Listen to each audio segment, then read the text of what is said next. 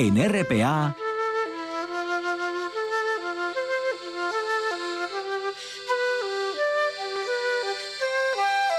Noche tras noche.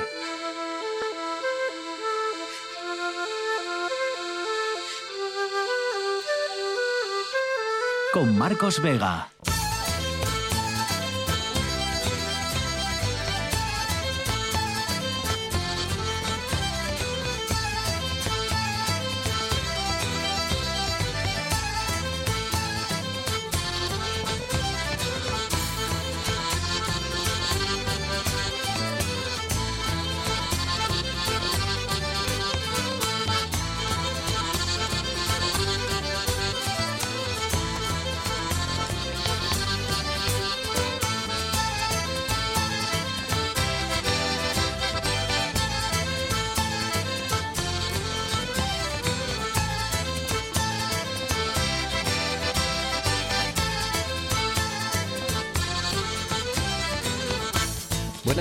Bienvenidos al espectáculo de la radio. La niebla, la niebla sigue en la canal del Techu en Cabrales y por eso el helicóptero tampoco ha podido subir hoy a buscar a Javier Amigo. El hombre, recuerden que sigue perdido por nuestras montañas. Bueno, la búsqueda se hace por eso eh, a través de la tierra, se hace por tierra, con los guardias civiles descolgándose por las laderas llenas de vegetación y con los drones escrutando cada metro cuadrado del terreno, desde la ladera hasta el río. Javier, mm, ya saben, tiene 60 años, lleva perdido desde el domingo. Esta será la cuarta noche, por tanto, que pase ahí arriba el vecino de Gijón. Juan Lorenzo está al frente de la parte técnica, Marcos Vega en dirección, redacción, locución y ahora también en producción. Son las 9 y 2 minutos. Esto es Asturias y estas son, ya saben, las maneras que tienen de ponerse en contacto con este programa a través del Facebook, noche tras noche, todo junto a espacio RPA, y a través del Twitter, arroba NTNRPA. Cualquier novedad, por supuesto, que conozca durante las próximas dos horas respecto al rescate, se la contaremos aquí como hacemos siempre cualquier novedad sobre el paradero, sobre eh, el rescate de, Javier Amigo y de ese dispositivo que está desplegado en la montaña de Cabrales, pues se la, se la contaremos, se la contaremos. Mañana seguramente analizaremos todo lo que tiene que ver con la montaña, con los rescates, muchos ¿no? y muy variados de estos días, y sobre la precaución o no, y, nuestra forma, ¿no? o la forma de afrontar en muchos casos la montaña. Eso será mañana porque hoy hay muchas otras cuestiones, ¿no? Por ejemplo, hoy hemos sabido que la selectividad cambia. Y además es un cambio importante. Se va a empezar a aplicar totalmente en la prueba de 2027, pero hasta entonces va a empezar a tener ya una aplicación progresiva. Pretende ser más eficaz a la hora de evaluar la adquisición de conocimientos, ¿no? Es decir, mm, que los alumnos que pasan por el bachillerato y que quieren dar el salto a la universidad, pues eh, demuestren que han adquirido ¿no? y, que, y que conocen y pueden manejar esos conocimientos que han adquirido durante la educación secundaria. No tanto evaluar la memorización de textos, ¿no? Eh, digamos, hacer una prueba más destinada a eso que a que demuestren si han memorizado o no unos textos durante unos días o unas semanas. Por ejemplo, se reduce a la mitad el número de exámenes y habrá una prueba de madurez que va a suponer el 75% de la nota. ¿Qué una prueba de madurez? Todavía no lo sabemos se van a valorar, desde el Ministerio es lo que dicen, que se van a valorar principalmente las destrezas asociadas al ámbito lingüístico, por ejemplo, castellano, lengua propia si la hubiera y lengua extranjera, y como digo, la madurez académica del alumnado. Les tocará a los alumnos, recuerden que empiezan ahora secundaria, empezar con esta nueva prueba y totalmente en 2027. A nuestra consejera de Educación, a Lidia Espina, ya ha dicho que le gusta ha dicho que le gusta esta, esta nueva prueba. Y en unos minutos, a partir de las nueve y media, lo analizaremos todo en nuestro Consejo de Actualidad. Porque ahora, son cuatro los minutos que pasan sobre las nueve, ahora nos vamos a las nubes.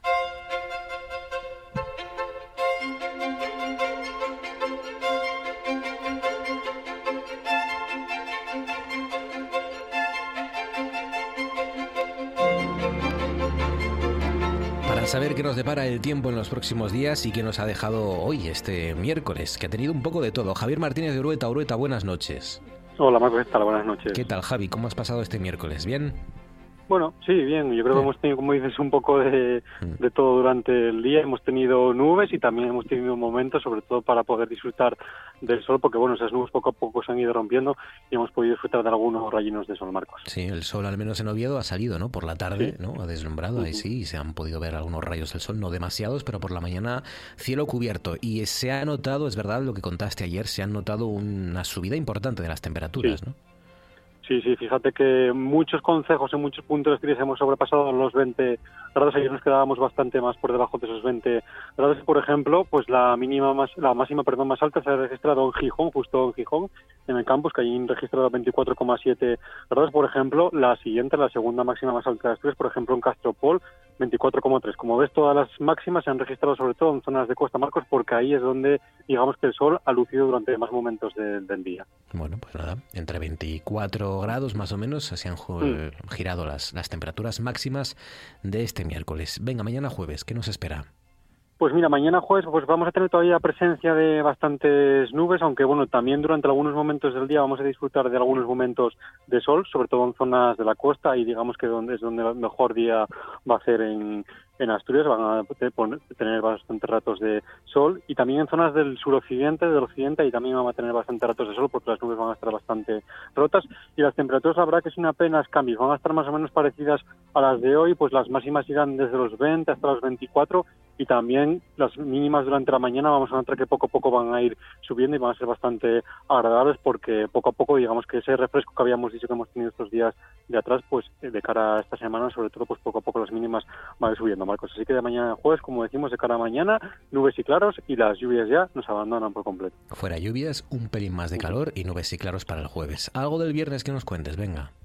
Pues mira, la verdad que de cara al viernes estos días, pues el viernes muy poco movimiento atmosférico, vamos a seguir teniendo presencia de muchas nubes en Asturias, sobre todo en zonas del centro y de la cordillera, y como decimos, sobre todo en zonas de costa, pues ahí disfrutarán de mejoría de cara al viernes porque ven- verá- verán bastante ratos el sol y las temperaturas sin apenas cambios. Otra vez, como decimos, las máximas entre los 20 y los 24 grados. Así que durante estos días, Marcos, pues unos días bastante tranquilos en Asturias respecto al tiempo. Bueno, muy bien, pues nada, pueden hacer los planes que quieran porque el, el panorama es bastante estable y se presentan días con alguna que otra nube, pero sobre todo con calor y buenas temperaturas, ¿no? Ni mucho calor ni, ni, frío, ¿no? Entre los Mm. 24, 25, 23 grados.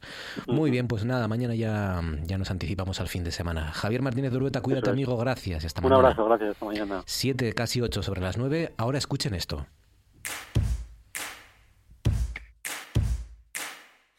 Cantemos por las sombras que han llorado, el vuelo desperdiciado de un jilguero en libertad. Cantemos por las horas que han pasado, revolviendo en el pecado de una historia insustancial. Cantemos sin la ingenuidad de una realidad siempre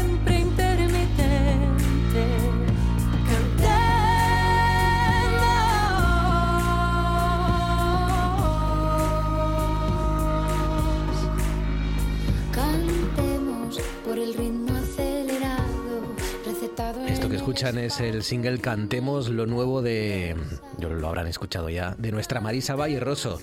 Marisa, buenas noches. Buenas noches, Marcos, ¿qué tal? Muy bien, oye, cómo me gusta esta canción. Qué canción Adiós, más, más potente, qué canción más, más corta, pero, pero, pero, pero contundente, ¿no? Directa, digamos, a, a la fibra y, y muy bien rodeada, además. Eh, ¿De, de, de dónde surge Sí. este Cantemos, Marisa? Pues mira, cantemos eh, inicialmente, sobre todo la- eh, cuando me enfrenté a componer y escribir la canción, eh, surgió la necesidad mía de cantar eh, un- una canción que me recordara todas esas canciones populares que yo pues llevaba escuchando desde siempre, ¿no? Que tuviera como esa especie de, de esencia de, de himno, de canto colectivo, ¿no? Que no sé, me imaginaba a la gente cantándolo alrededor de una mesa, ¿no? Por ponerte un ejemplo. Entonces, eh, de ahí surgió la idea de escribir una canción y ya después, cuando, además, después ya de, arreglarla, de producirla, incluso casi después de, publicarla, porque primero publiqué esta canción sin, todas ellas, pues me que, que se cumpliera ¿no? ese objetivo del canto colectivo y que mejor que con mujeres no las que admiro por, por sus carreras, por, por ser tan poderosas, porque además todas ellas son muy diferentes y cada una tiene pues mucho bagaje y una trayectoria increíble, entonces me parecía pues una idea muy buena, ¿no? El, tenerlas conmigo en esta canción. Fíjense, voy a nombrar a, algunas de las, a, casi todas menos una que me lo voy a guardar para luego porque te quiero preguntar por ella en particular. Voy a citar algunas de las voces que aparecen en, Cantemos lo nuevo de Marisa Valleroso. Está Sole Jiménez, está María Blanco de Mabú, está Susana Alba de Efecto Mariposa, está Babín eh, está María Rodés y Diana Navarro, nada más y nada menos. Y luego está está Rosalén, que esto viene de lejos, ¿no? Marisa, Rosalén ya no es solo una colaboradora o una música con la que con la que tocas de vez en cuando, es casi una amistad esto, ¿no? Sí, es que además no, no puedo estar más agradecida, porque además es que siempre está, siempre está ahí, o sea, cuando, ahora cuando salió la canción, ¿no? Que, que hubo que hacer cosas con la, ella siempre, siempre se presta todo y, la verdad que, que yo la tengo mucho cariño, ¿no? Y ya no solo la admiro como artista, sino que como persona me parece increíble y todo lo que lo que consigue no se lo merece vamos con creces porque porque al final ella es todo corazón y, y entre nosotros eso ahí no es solo eh, compañeras no sino que que hay una amistad, y bueno, ella, ella, me dice que soy su hermanita asturiana y ella es mi hermanita manchega también. y es verdad que cuando, cuando uno eh, empieza a ver esos discos homenajes, eh, discos recopilatorios en los que se hacen versiones con otros autores, hay algunos nombres que aparecen siempre y eso dice que, bueno, que caen muy bien entre los músicos y que están siempre dispuestas a, a arrimar el hombro y Rozarén es uno de, las, de los nombres que nunca falla, ¿no? Sí, sí, es que es así, ¿no? Y, y, yo creo que además es muy fácil cogerla cariño, porque por cómo es ella, ¿no? Al final si la conoces, ¿no? Si hablas con ella, cruzas con ella cuatro palabras, ya yo creo que te gana ya para, para siempre, ¿no? Porque tiene ese, ese don, ese poder, sí, sí. Y, y luego está el vídeo, el vídeo en el que aparecís todas, en el que tiene esa especie de, de pátina casi de, de, de, VHS, ¿no? Noventero. Esto no sé si salió de ti o, o, tiene que ver también un poco con, con, con esa intención de, de hablar del pasado, ¿no? Sí, bueno, en general toda, también toda la, la imagen de, del disco, no solo de este vídeo, ¿no? sino de toda la imagen del disco en general es un poco retro, ¿no? Y nos lleva un poco también a, años atrás, porque a mí me gusta mucho en mi música, no hay esa fusión entre lo antiguo y, lo más contemporáneo, ¿no? Entonces, como que la imagen también me gusta que haya esa, esa mezcla, ¿no? Y, y por eso la idea de hacer también este este vídeo así, ahí también, pues lógicamente está la mano de, de Gonzalo Iglesias, de Vertigo Studios, que fueron los que hicieron tanto la grabación como el montaje y bueno, luego ellas que también de cada una se grabó desde, su casa, desde su estudio, porque al principio surgió más como casi como una idea informal, ¿no? También porque esto viene de, de, esta pandemia, ¿no? Que, que nos obligó a todos a, un poco a cortar distancias y poder hacer más cosas juntos desde cada uno desde, desde su lugar, ¿no? Entonces, al final surgió como una idea informal, pero la idea fue creciendo, creciendo, creciendo y al final quedó, yo creo que un vídeo bastante currado y, sí, sí. y que bueno, Impresionante, la verdad. Está en YouTube, lo pueden ver. Eh, Cantemos de Marisa Valleroso con Rosalén, Sole Jiménez, María Blanco, Susana Alba, Bambiquina, eh, María Rodés y Diana Navarro. Y, es verdad que eh, era algo que parecía que íbamos a dejar de ver, ¿no? Cuando, cuando ya saliéramos del confinamiento, pero se siguen viendo estos vídeos, ¿no? Hemos aprendido que mm, varios músicos repartidos por todo el territorio nacional pueden juntarse de forma relativamente sencilla, aunque es más difícil de lo que vemos, seguro, porque hay que coordinar, montar todo eso pero que al fin y al cabo desde su casa podéis tocar juntos, ¿no?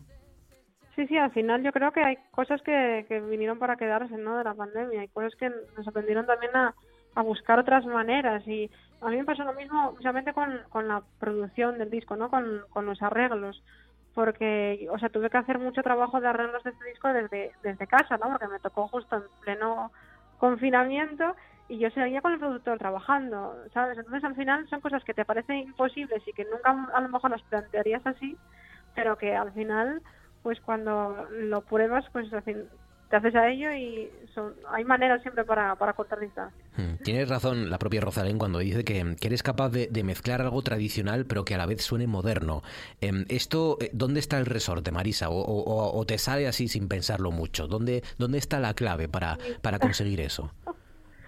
Yo la verdad que no, no rebusco mucho lo que lo que hago, solo suelo hacer cosas de manera que me salen de manera natural. Entonces al final eh, no deja de ser una muestra de, de, de mi vida, ¿no? O, o de mi carrera profesional, lo que al final parte de la tradición, ¿no? Pura y dura, porque durante muchos años pues estuve prácticamente escuchando y cantando tonada asturiana y luego pues según fui fueron pasando los años y fui influenciándome de otros géneros de otras músicas eh, conociendo a otros artistas no a, a arreglistas a productores todo, de todos ellos me empapo y al final pues eh, surge lo que surge no no me dejo llevar y escribo y compongo y, y hago lo que me sale más bien. Entonces no hay no hay ninguna tecla no más que la de dejarse dejarse llevar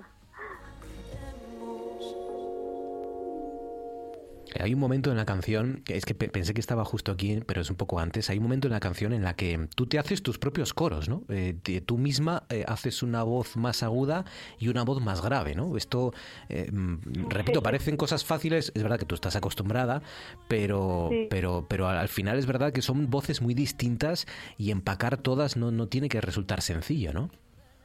No, hubo un trabajo ahí bastante complicado de, de edición, sí, porque tú date cuenta, cada una tiene su personalidad, eh, cantó la estrofa, sobre todo lo que eran los estribillos, ¿no? Que era donde estábamos todas juntas, fue bastante difícil, ¿no? Cuadrarnos a todos para que sonara más o menos como casi como si fuéramos una, pero bueno, ahí tengo a Charlie Bautista y Chapo González que hicieron Claro. un trabajo increíble. Y sí que es verdad que hay, hay un momento en el que estoy haciendo dos voces porque a mí lo de lo de hacer voces, que es algo que no, no descubrí, no empecé a hacer tampoco hace mucho, pero es algo que, vamos, me encanta. O sea, es- no, no sabía que tenía yo esa afición, pero me encanta armonizar y, y yo me pongo en casa eh, con mi programa y grabo voces y pruebo cosas y, y, y muchos de los coros del disco, que hay muchos coros, no todos están grabados por mí, los grabé incluso desde, desde mi casa, sí, porque porque es algo que me, que me gusta, me gusta hacer. No sé, también puede ser que empecé cantando en un coro y entonces me gusta mucho Seguro, todo lo de hacer voces, pero, pero me encanta, sí. ¿Dónde te vamos a ver, Marisa? Porque creo que vas por Galicia, ¿no? Esta semana, dentro de unos días, ¿no? Sí, me voy el viernes, voy a estar en, en Pontevedra, voy a dar un concierto ahí en la plaza del edificio Castelao, el museo de Pontevedra. Y, y nada, de momento es lo que lo que tengo anunciado, estamos cerrando más fechas para también para después del verano y iré anunciando poco a poco. Pues nada, Marisa Valle Rosso ya la pueden disfrutar en YouTube, en, en las plataformas. Lo nuevo de eh, Marisa es Cantemos con Rosalén, con Sole Jiménez, María Blanco, Susana Alba, Bambiquina y María Rodés y Diana Navarro, unas de las mejores voces que se pueden escuchar en España eh, con la canción de Marisa Valle Rosso. Marisa, enhorabuena, me gusta mucho, ¿eh? Me gusta mucho. Gracias. Un abrazo fuerte, amiga, gracias. siempre cantar.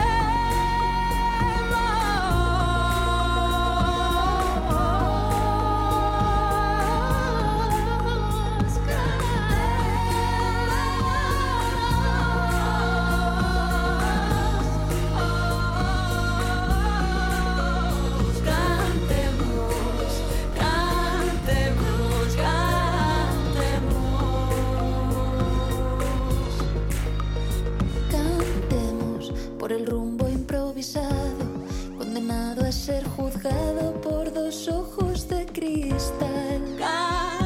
Cantemos por el sueño despistado, reprimido en el remanso de una vida racional. Cantemos sin la ingenuidad de una realidad siempre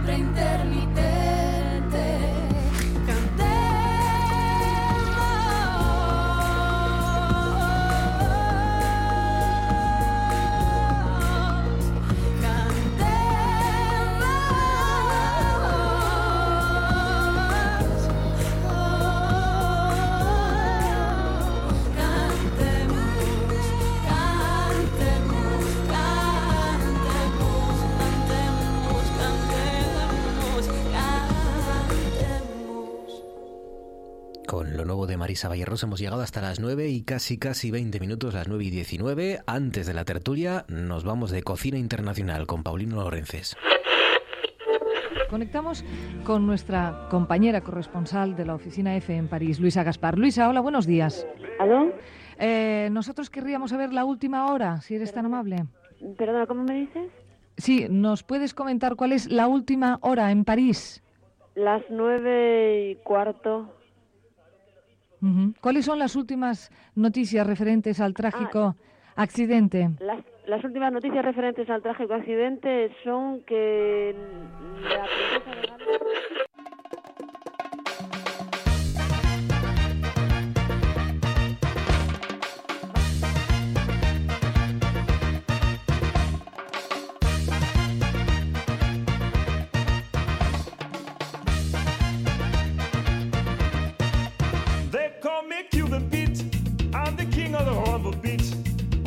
play the maracas, I go chick chicky boom, chick chicky boom.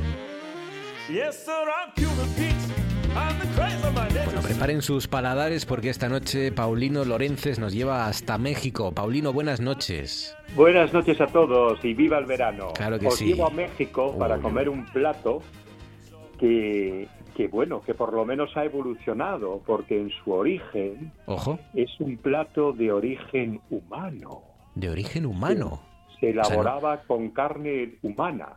Hombre, no cualquier humano, evidentemente no un noble o un señor de la guerra, sino un pobre vasallo del, de, los, del- de, los, de los nobles aztecas. Normalmente era un guerrero que descuartizaban Mira, y, se, y hacían una preciosa sopa que se llama el pozole y se hacía con el muslo derecho.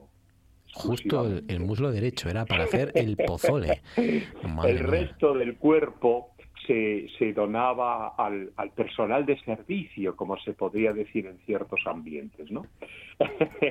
Claro, claro, claro. Y esto me recuerda de que, por ejemplo, en Madrid, sa- sabes, de que la gran cocina tradicional madrileña es una cocina de casquería, porque la nobleza y eh, los reyes comían las partes buenas de los animales. Las partes más humildes se encargaba al pueblo de, de comerlas. Pues en, en el México precolombino sucedía un poco lo mismo, ¿no? Qué bueno, o sea que claro, eh, al final la- la- los callos, las mollejas, todo eso eh, es porque mm, eran los desperdicios que las clases bajas comían. eran ¿no? los desperdicios, claro, lo- los lomos, las chuletas, lo- todo eso lo comía la corte. Eh, el resto lo comía el pueblo. Es una cosa muy peculiar dentro de la historia de la gastronomía, siempre ligada a la economía, ¿no? Pues nada, Pues el hoy- pozole, el pozole. el pozole, Sí. que es una sopa que puede ser verde, blanca o roja, depende del pimiento, eh, eh, se sigue comiendo cada 15 de septiembre en México. El 15 de septiembre ellos lo consideran el inicio de la independencia de, de- de España, Mm. aunque su independencia duró bastante y fue muy peculiar también y es todavía está en parte para escribir. eh, ellos festejan ese día con este con esta sopa. Es un platillo eh, y como que es un resto, digamos, de la cocina de la cocina precolombina. Eh, y como te digo, tanto los aztecas como los incas, que eran las dos grandes civilizaciones que nuestros antepasados han encontrado cuando llegaron a América, eh, eran eh, lo que hoy día llamaríamos vegetarianos, no comían carne salvo, como he dicho antes, digamos la nobleza, los grandes guerreros, evidentemente tenían problemas de aportación de proteínas y comían carne humana. Había grandes sacrificios, sobre todo más que los aztecas, los incas hacían grandes sacrificios humanos eh, y se comían al se comían al muerto, es decir, Claro. así de simple. Sí, sí, tal cual. Y, Eran otras costumbres. eh, sí, exacto. Era una cultura en ese aspecto bastante mm, brutal, nos, nos parece hoy, aunque hace, sí. hace unos, mm, unas semanas hablábamos ahí con, con nuestro historiador Ramón Vega, que, que es verdad que decía que era sobre todo eh, una cuestión ritual, ¿no? que, que no, eran salva no era matar porque sí o comerse no, al carne porque sí. Claro, claro. Para nada, era Claro. puramente ritual. Exacto, No, exacto. no, no, no, eso- esos son conceptos, eh, entre comillas, mm, muy, muy relacionados con la ética y con la religión. Eh, en este caso, para ellos era una cosa de lo más normal del mundo. Claro, no era sadismo, no era sadismo ellos- gratuito, sino que era Sí. ritual. Era cultural. ritual. Y ellos no abusaban excesivamente, porque el exceso de, de comer, el, es decir, el, el ser humano no está hecho para comer a sus, a sus semblantes. Mm. Eh, nuestro organismo no asimila la carne humana. Eh, de hecho, en Papúa Nueva Guinea, ciertas tribus eh, sí, que, sí que tienen o tenían esa costumbre y hace ya muchos años se les descubrió una enfermedad que se llama el curru o el kuru, que es una enfermedad incurable y degenerativa, muy similar a la enfermedad que hemos conocido hace unos años, que te recordarás, que eran las vacas locas, claro. que justamente se, se produjo a los animales porque se les daba pienso de, de, origen animal, no de origen vegetal, y su organismo no estaba, no, no, no estaba confeccionado o previsto que comiesen a sus primas o a sus hijos o a sus padres en, en pienso, produciendo esa enfermedad. Y esta enfermedad se descubrió eh, en Papúa Nueva Guinea, donde tenían esa costumbre sobre todo de comer el cerebro de los muertos. Amigo. Más que, más que el resto de la carne. ¿no? Y por ejemplo, la palabra caníbal tiene también un origen eh, en la colonización americana. Eh, era una tribu de lo que hoy día llamaríamos el, el Caribe, y cuando llegaron nuestros antepasados descubrieron de que esta gente comía carne humana y los y eran eran de la, de la tribu de los caníbales. Y entonces de ahí viene, digamos, el, el origen, ¿no? Claro, claro. Y, y además, Y eh, este- creo que fue National Geographic hace unos, unas semanas también publicaba un estudio que, que demostraba que, entre otras cosas, aparte de lo que dices, tampoco era muy rentable mm, calóricamente comerse a un humano porque comparado con comerse un mamut, por ejemplo, ¿no? Que, que la carne del Claro. mamut era mucho más nutritiva y Mucho más entonces, pues, nutritivo, por eso claro, cazaban. claro. al final, claro. Claro, además te recuerdo que nuestros ya más lejanos antepasados, el esfuerzo que tenían que hacer para ir a cazar el mamut. Bueno, imagínate. Es decir, que, estaba- que estaban cachas, no iban al gimnasio ni tomaban hormonas, estaban Sí, cachas. sí. Hay un libro, hay- yo recomiendo para los que quieran profundizar más en este asunto, que es, que es muy interesante, hay un libro de, de Luis Pancorbo que se llama El banquete humano, una historia cultural del canibalismo. Es, es- está muy bien, es muy interesante, por- Sí, repito, yo, para... yo recuerdo una película española de los años 80 o 90 en el País Vasco que se comen que se comen a alguien. Me estaba recordando, lo estaba recordando ahora. Eh, bueno, todos nos viene a la memoria el- el- aquellos aquellos eh, el avión de los Andes, ¿no? Viven, claro, viven. Sí, sí. Eh, y la gente que tuvo la, la, la, la- bueno la desgracia porque realmente es una desgracia antes de morirse de hambre de comer carne humana dice que es, es muy parecido al cerdo pero muy dulce ya que somos somos tenemos muchísima azúcar en el, en el organismo y solo- solemos ser una, una carne una carne parece ser dulce Qué curioso. pero bueno y si es verdad que parece ser que se parece mucho al, al cerdo porque es una carne blanca rosita no Ujú. Y venga, el pozole entonces, ¿cómo, cómo, ¿a qué entonces, sabe? ¿Cómo lo hacemos? Pues el pozole, te Sí. digo, se come, se come, bueno, se cena muchas veces en México, pero es, es la es el, el pla- igual que nuestro turrón en Navidad es, es el plato del 15 de septiembre Sí. y, eh, y se hace sobre todo con unos granos de maíz, un maíz bastante grande eh, que, que aquí no solemos tener, aunque ahora, debido a la influencia de la cocina Nikkei o de la cocina peruana, eh, de hecho el otro día en una tienda de graneles de Oviedo lo, lo he visto, que me sorprendió mucho. Son unos granos de maíz muy grandes que, que se, que se ponían a, a cocer en una solución de agua eh, con un poco de cal y entonces se producía una, una reacción química en este proceso y, y, y los granos, digamos, como que explotaban. Qué curioso. Sí, es muy, muy curioso. Entonces esto se guisaba con verdura, de ahí los pimientos, de ahí el color, y cuando estaba un poco ya, ya digamos, eh, tierno, se le añadía la carne humana, que parece ser que es bastante tierna, pero bueno, ahora se hace con carne de cerdo en su mayoría. Y, y es un plato muy, muy, muy- es un platito individual Mm. eh, que vuelvo a decir que se saborea sobre todo el 15 de septiembre. Yo no lo he comido nunca, no soy muy aficionado a la cocina mexicana debido al, al exceso De eh, picante, de ¿no? picante. Sí. Para mí no soy muy aficionado, pero es un plato que yo realmente nunca he comido. Pero mis amigos mexicanos, eh, con, con quien comenté eh, al hacer este artículo, me dicen que es un plato exquisito y que y que no- ellos lo que no supieron explicarme qué relación tenía con el Día de la Independencia. Es una cosa peculiar, porque sí es uno de los pocos grandes platos de la cocina precolombina que se mantiene, aunque adaptado a las normas eh, del siglo del siglo XX y del siglo XXI, pero es un plato que ha persistido, digamos, en la memoria colectiva, digamos, del pueblo mexicano. Qué Es muy, muy peculiar, ¿no? El pozole lo pueden probar eh, rojo, verde o el otro cuál era? O blanco. O blanco. O blanco. O blanco, O el blanco. pozole. Esta sopa que antes se hacía con. No vayan a usted ahora a la carnicería y diga, quiero, deme un trozo de muslo derecho. No, para hacer un pozole. No, que se No, hace carne de cerdo y, y nada, un plato con mucho sabor y, y- y nutritivo, porque lleva muchas cosas, muchos ingredientes y, y seguro que un poco picante, pues seguro que está rico. Siempre, siempre El es un poco picante. Sabemos que las co- ese tipo de cocina utiliza el picante para disimular eh, los sabores a lo mejor un poco dudosos Claro. y porque con el clima eh, es mucho más digestivo la- la- el, el picante. Aunque vuelvo a decir que para mí la cocina mexicana eh, lo utiliza en exceso, pero es debido posiblemente a mi paladar Hmm. excesivamente europeo. Sí, pero bueno, pasa siempre, pasa en la cocina tailandesa, en la cocina in- india, por ejemplo. ¿no? Que cuando vas te, te lo suavizan, hacen platos para occidentales porque no podemos comer lo que comen allí No, no podemos. todos los días. Sería un abrasarnos el paladar. Abrazarnos, totalmente. Sí, es terrible. Totalmente. Pero de tanto en tanto están muy ricos. Hombre, son claro. platos absolutamente diferentes. Pues sí. Y una sopa, digamos, eh, una sopa con verdura y carne siempre es agradable, ¿no? Pues sí. Es agradable. El Y sobre todo eso, recordar esas costumbres que, que existieron durante siglos eh, eh, en países amigos, eh, donde, donde, bueno, pues donde la cocina estaba adaptada a sus tradiciones.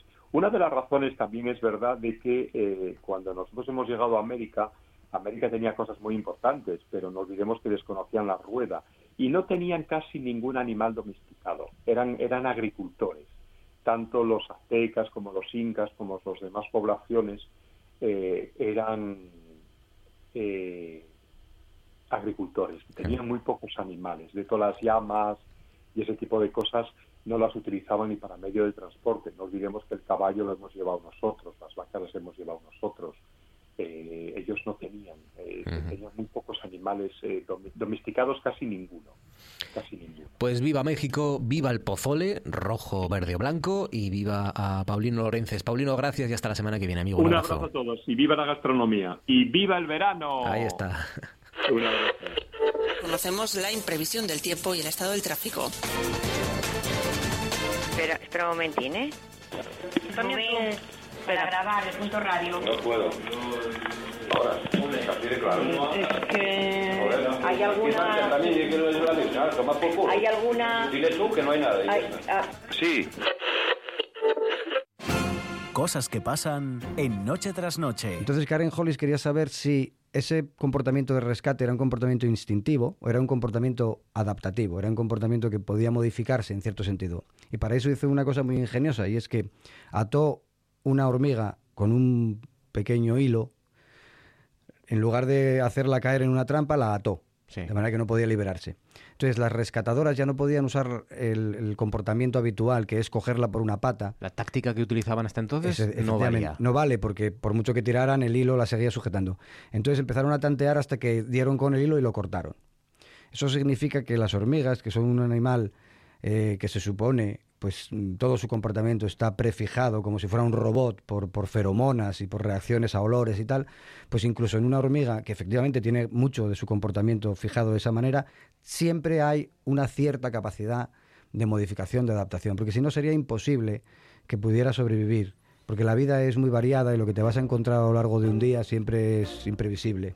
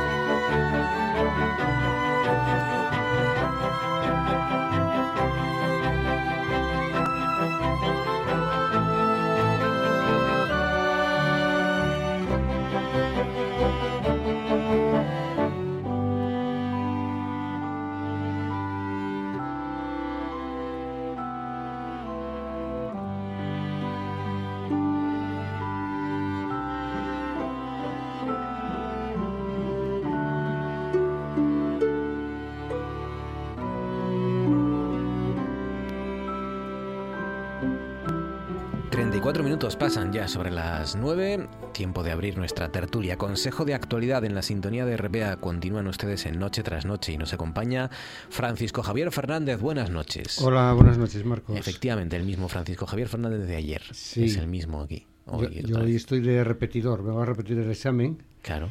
eh, que espero que sea eh, no porque haya suspendido, sino para subir nota. Para subir nota. de- Sí, aunque ayer cuando nos diste las notas no nos lo dejaste muy claro. Pues hoy, ¿Cuál era hoy, el motivo? hoy vas a, por el mismo precio, hoy vas a, vas a someterte a un examen para subir la nota de ayer. Vas a tener que hacer mejorar la tertulia de ayer. ¿Estuviste bien ayer? Tengo que decir ¿Qué que nota estuviste te bien. Estuviste, yo te he dado un notable ayer, hoy tienes que ir a por el sobresaliente, Francisco. Ah, yo pensé que ibas a decir notable alto, Hoy, sobresaliente alto. hoy vas a por el sobresaliente. Estas notas que piden ahora, luego hablaremos de la selectividad, ¿no? Pero Hoy sobre de todo voy a calificar tu madurez como madurez en general. que es algo que es algo que a ver si nos explican, o sobre todo se lo explican los alumnos, ¿no? ¿Qué es lo que van a examinar con esto de la madurez? Pero bueno, ¿tú cómo andas de madurez? Bien. Sí. Eh, bueno, sí, yo supongo que sí. Rodeado de guajes todo el rato, Eh, a lo mejor no- Bueno, a, a veces me siento un poco niño, ¿eh? Con, con los niños. eh, yo una de las ventajas que tengo es que me acuerdo mucho de cuando, cuando era niño, entonces mm, me cuesta poco empatizar eh, con ellos, lo hago de una forma bastante natural. Eh, a veces me cuesta más trabajo empatizar con algunos, a- con algunos adultos, algunos padres. Sí, es verdad. Pero con los niños, la verdad es que eh, si echas un poquitín eh, eh, la, la mente atrás y recuerdas aquellos años, pues sí que puedes eh, imaginar qué es lo que sienten, qué es lo que piensan. Y bueno, pues eh, nada, yo eh, pues a veces como, como un niño, disfruto como, como un niño. A mí me gusta que los guajes hagan el tonto, ¿eh? porque son guajes y es lo que toca, pero, pero me gusta más, al menos con mis sobrinas, que es con las que más experimento, lógicamente, me gusta más hablar con ellas eh, de tú a tú.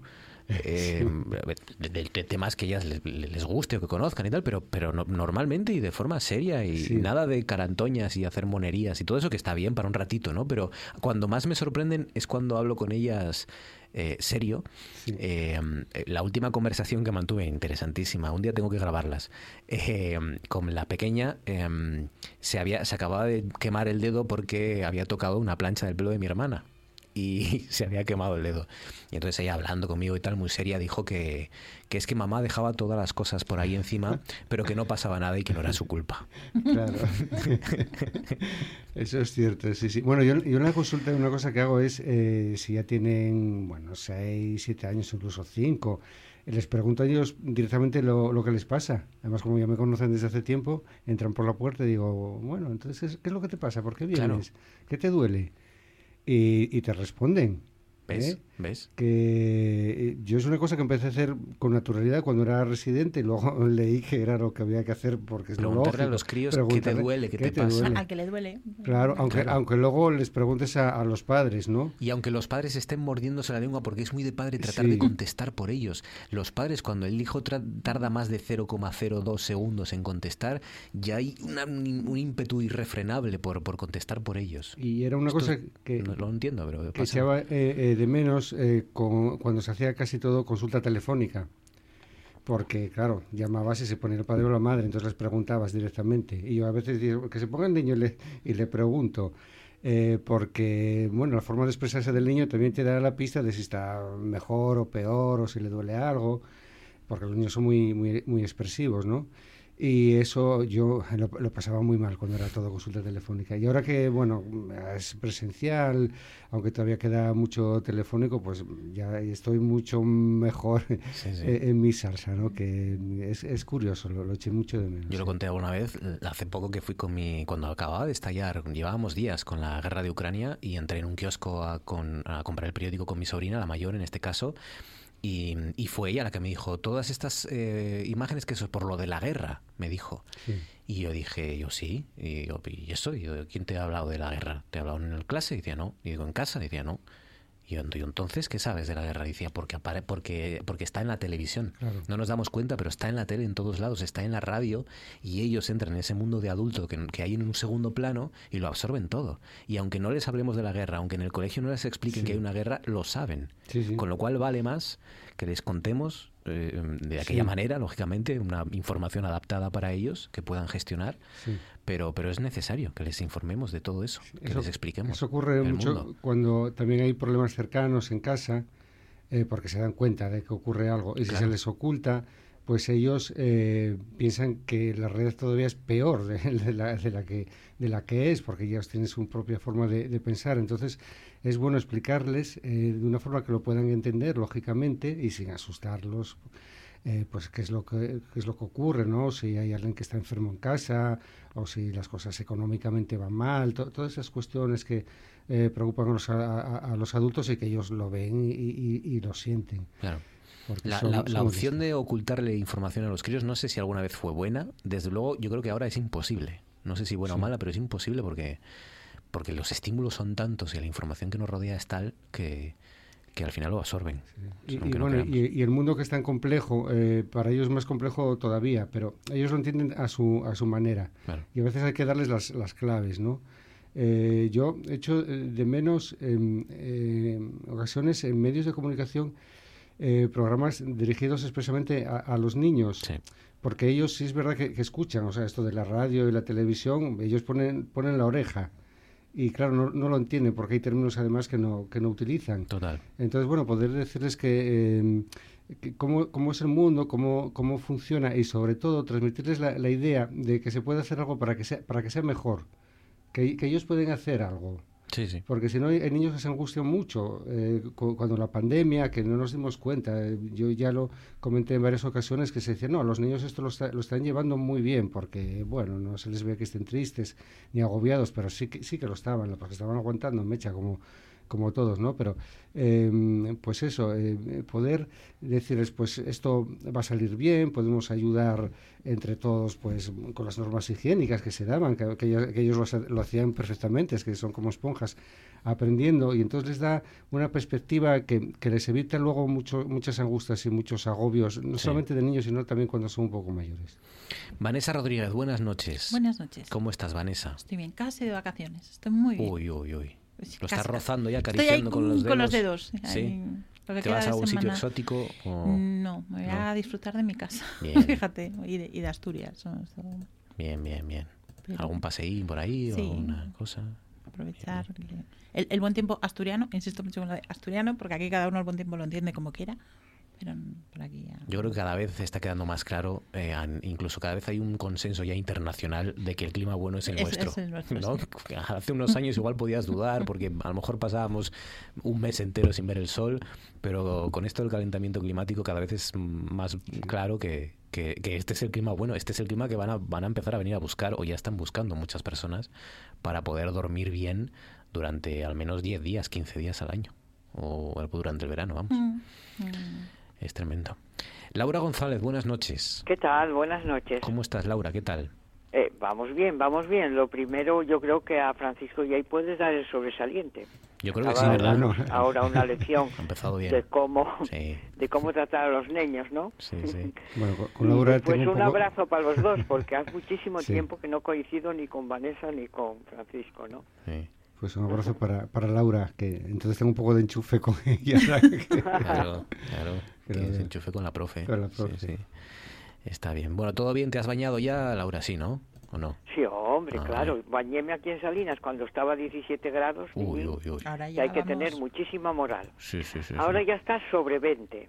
Mira, Esto ya es lo peor que tiene nuestro verano. Yo creo que estamos estupendamente con esta temperatura, pero el agua aquí no calienta ni, ni con un calentador. Había- ¿Oíste? Pero bueno, yo bañar, bañéme, porque había si no cerca pasa el de, verano y no te bañes. cerca de 24 25 grados en el Mediterráneo, ¿no? Por ahí atrás. Sí, un- y, y a 29 ahora que parece que es muy malo porque es una ola de Claro. calor marítimo Claro. que puede destrozar las especies y, y además aparecen meduses que te fastidian un poco el baño, ¿no? Imaginaos, Entonces- ¿eh? 29 grados. Que no te sirve de nada bañarte. Nada, nada. Y como si te metes en la bañera. Claro, claro, claro. Qué cosa. Bueno, venga, contadme cosas que os han llamado la atención. Francisco, empezamos por ti. ¿Qué sugieres? ¿Qué propones? ¿Cuál es tu tema esta noche? Eh, yo hoy tengo un asunto que puede parecer que está muy lejos, pero está cerca, que es el informe de Amnistía Internacional publicado hoy sobre la situación de las mujeres en Afganistán. Hace un año estamos hablando, estábamos hablando mucho sobre Afganistán porque se producía ese ataque de los eh, talibanes tras la retirada de las tropas de, la OTAN y de Estados Unidos, eh, que en aquel momento eh, parecía que iba a adueñarse de Afganistán y, así fue. Fue, como recordaremos, en pocas semanas llegaron a Kabul, el 15 de agosto ya tenían todo el país conquistado y aunque los talibanes en un primer momento habían dicho que iban a respetar los derechos de las mujeres, cosa que nadie se creía, por cierto, eh, pues lo que ocurrió es que efectivamente no, no, no lo respetaron. Y hemos vivido durante este último año a una situación eh, en, las- en la cual las mujeres han sido totalmente invisibilizadas en Afganistán. Y por eso yo creo que es importante que las traigamos aquí, porque las mujeres de Afganistán siguen eh, sufriendo allí. El, título del, informe yo creo que lo dice todo. Eh, se titula Muerte en cámara lenta, mujeres y niñas bajo el régimen talibán. Y hace un recorrido de cómo fueron estos meses. Al principio incluso veíamos en la televisión esas imágenes de grupos de mujeres que se atrevían a salir a la calle a protestar, a reivindicar sus derechos, veíamos cómo las detenían y lo que ocurrió con la mayoría de esas mujeres eh, eh, acabaron encarceladas, muchas de ellas desaparecieron, otras fueron eh, torturadas. Eh, hubo oportunidad de ver alguna imagen eh, de, de las secuelas de esas, de esas torturas, luego se veían menos porque los eh, talibanes pues aprendieron que si las golpeaban en determinados lugares pues eso no era tan, tan visible, las sometieron también a torturas psicológicas y esa represión de, las protestas de las mujeres eh, se trasladó también a, las calles. He sabido que con las nuevas eh, normativas eh, las mujeres están totalmente eh, con sus derechos restringidos. No pueden salir a la calle si no están acompañadas de un tutor varón y además tiene que ser, digamos, un tutor creíble, que sea su padre, que sea su, su hermano. Si es otro varón distinto, eh, pues ya están cometiendo una infracción y lo peor es que esta infracción de salir solas o con un, varón que no es su tutor eh, conlleva no solamente eh, pues una multa, sino que conlleva la detención y, eh, y el encarcelamiento. Entonces, ca- la- la- las cárceles de Afganistán se están llenando de mujeres no solamente represaliadas porque protestan, sino simplemente porque salen a la calle solas o con un varón que no, es que no es su tutor.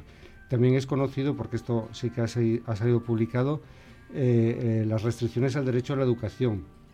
En un principio eh, las niñas no podían ir a las, a las escuelas secundarias, luego el 23 de marzo se dijo que sí, pero el mismo día se retiró la orden porque parecía que había un problema con los uniformes. Y pues hasta ahora sigue esa orden vigente de que en la mayoría del territorio de Afganistán las niñas no pueden ir a, las- a la escuela secundaria. Y, co- y contra eso, perdona Francisco, contra eso, porque también está bien reivindicar eh, las razones por las que la gente se juega la vida ahí fuera, ¿no? Eh, aquí no somos capaces de, de- de- de- de atrevernos a, a luchas mucho más sencillas, ¿no? Y, y, y- y allí se están jugando el, el pellejo mujeres que están dando clase en sus casas de forma Sí. clandestina a niñas, eh, clases particulares, clases... Hay toda una red de mujeres dando clases en, en- en Afganistán jugándose literalmente la vida. ¿Y, y cómo se arriesgan muchas a a ir a la universidad? Porque teóricamente sí que pueden ir a la universidad, pero las restricciones que tienen, por ejemplo, en cuanto a comportamiento y a vestimenta, hacen que sea prácticamente imposible, porque las hostigan a, la entrada si se les ve un poco un tobillo o una cosa de estas, entonces no pueden entrar a la, a la facultad. O sea, esto desde aquí nos parece imposible, pero está ocurriendo en pleno siglo XX. Y otra cuestión importante de- del informe es eh, cómo están eh, creciendo los eh, matrimonios forzosos, porque hay una, una tormenta perfecta. Hay, hay guerra, hay, hay sequía, hay hambre, hay necesidades económicas y la salida que encuentran algunas eh, familias es casar a niñas de 10, de 13 años eh, con adultos de 30, de, de 40 eh, por, un dinero que yo estaba leyendo uno de los casos que era de 670 euros, el equivalente a 670 euros. Se, se vendía a una niña para un matrimonio forzoso porque era la forma que tenía la familia de sacar un poco de dinero para seguir adelante. Entonces, bueno, eh, yo recuerdo que en el mes de agosto, de septiembre, hubo mucho movimiento sobre eh, la situación de, las mujeres en Afganistán, eh, reivindicaciones a los gobiernos de todo el mundo para que no lo dejaran, ca- dejaran caer en saco roto, pero en este momento es un asunto que está prácticamente olvidado. Eh, tenemos Ucrania, que también lo estamos olvidando, y otros conflictos. Y bueno, pues aprovechando de alguna manera este mm, triste eh, aniversario de que hace un año que, que comenzó todo esto, pues eh, creo que es muy oportuno el informe y, y seguir llamando a la comunidad internacional a que tome medidas eh, sobre, sobre el régimen eh, talibán, porque prácticamente no, no se han tomado eh, medidas. Estamos viendo en la guerra de Ucrania cómo se toman medidas económicas, sanciones eh, frente al gobierno ruso, pero en el caso de Afganistán ese prácticamente no se ha hecho nada. Sí, Tremendo. es terrorífico. Además desapareció de los medios de comunicación ese tema. Y es terrorífico lo de las mujeres en Afganistán. Sí, sí. Pues sí, eh, normalmente las cosas también desaparecen de los medios porque a la gente les deja de importar, desgraciadamente, ¿no? Pero bueno, Claro. y, y al revés también, ¿no? Deja de importar porque se deja de contar las cosas, ahí siempre es un La debate. pescadilla que se muerde Sí, la cola, ¿no? sí. Es verdad que ahora, eh, ¿no? Ese momento del boom de Ucrania que parece que tapó el resto de guerras, pero y ahora ya Ucrania eh, se, está quedando, ¿no? Ahora ya es el gas Rusia, pero es como Rusia, como si no tuviera nada que ver con Ucrania, ¿no? Se parece y en nada de tiempo se a mí la sensación que me da es que se van a olvidar de y claro, si nos olvidamos de las que tenemos cerca, pretender que nos acordemos de las que están más lejos ya es debería de ser, sí debería de ser, pero vamos, yo Sí, creo que es muy iluso. Hay medios que siguen cubriendo lo que está ocurriendo en Ucrania porque porque mm, ya en su momento pues invirtieron dinero para, para tener allí algún algún tipo de despliegue, pero la mayor parte de los colegas que, que son la mayor parte de la información hoy que viene del, del ámbito internacional son de, de freelance, son autónomos, son gente que por cuatro duros está jugando la vida allí, está Mm. vendiendo crónicas al mejor postor. Muchos de ellos ya están volviendo porque porque ya no hay esa demanda que había hace unos hace unos días o hace unas semanas, mejor dicho, por por la comuni- por la información que, que es que está que llega de Ucrania. Y como ya no hay esa demanda, pues ellos ya no pueden vender Claro. las crónicas y tienen que volverse. Tienen que volverse. Esa es la, la realidad y, la, y lo triste, ¿no? Pero bueno.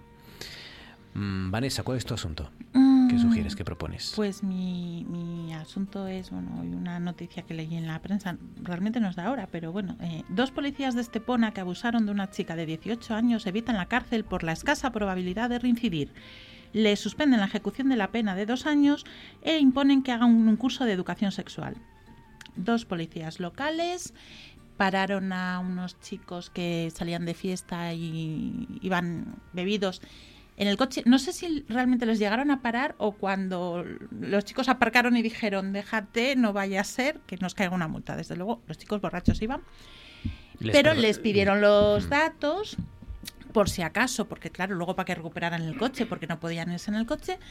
A la Estos son hechos probados según el juzgado, o sea, según la audiencia de Málaga. No es a la media hora se presentaron en el piso, quisieron hablar con una de la, con la, la chica, eh, la chica que no, que no quería hablar con ellos, la chica de 18 años, los angelitos 40 y 41, que también es que cuando dijiste los matrimonios forzados estuve haciendo cálculos, dije, "Ih, por ahí nos vamos. Y mm, subieron, cogieron las llaves del piso, subieron al piso, mm, llevaban cocaína, estuvieron consumiendo cocaína, convencieron, a mí esto de que mm, cuando tienes 18 años dos policías locales de 40 años te convenzan de algo, me lleva mucho, me da mucho que pensar. Pero convencieron a la chica para que se quitara la ropa porque es lo que a uno más le apetece, bueno, Estepona. Mm, abuso, eh, bueno, sí, eh, esto es como es, abuso, no agresión, bueno, pues esto ya es una cosa, ¿no? La agredieron sexualmente, aquí sí que no son hechos probados, pero esto lo digo yo, porque llamarle abuso, eh, una de las amigas salió a pedir ayuda, fue un enfermero que estaba en un bar, fue quien cuando llegó la estaban violando directamente, uno de, de los dos, y entonces primero le bajan la pena a, a dos años, luego como es- no es probable que repitan, eh, lo que no me queda muy claro es si van a dejar de ser policías o no. Sí, porque los han, los han expulsado. en algún sitio dicen que solo mientras cumplan la condena.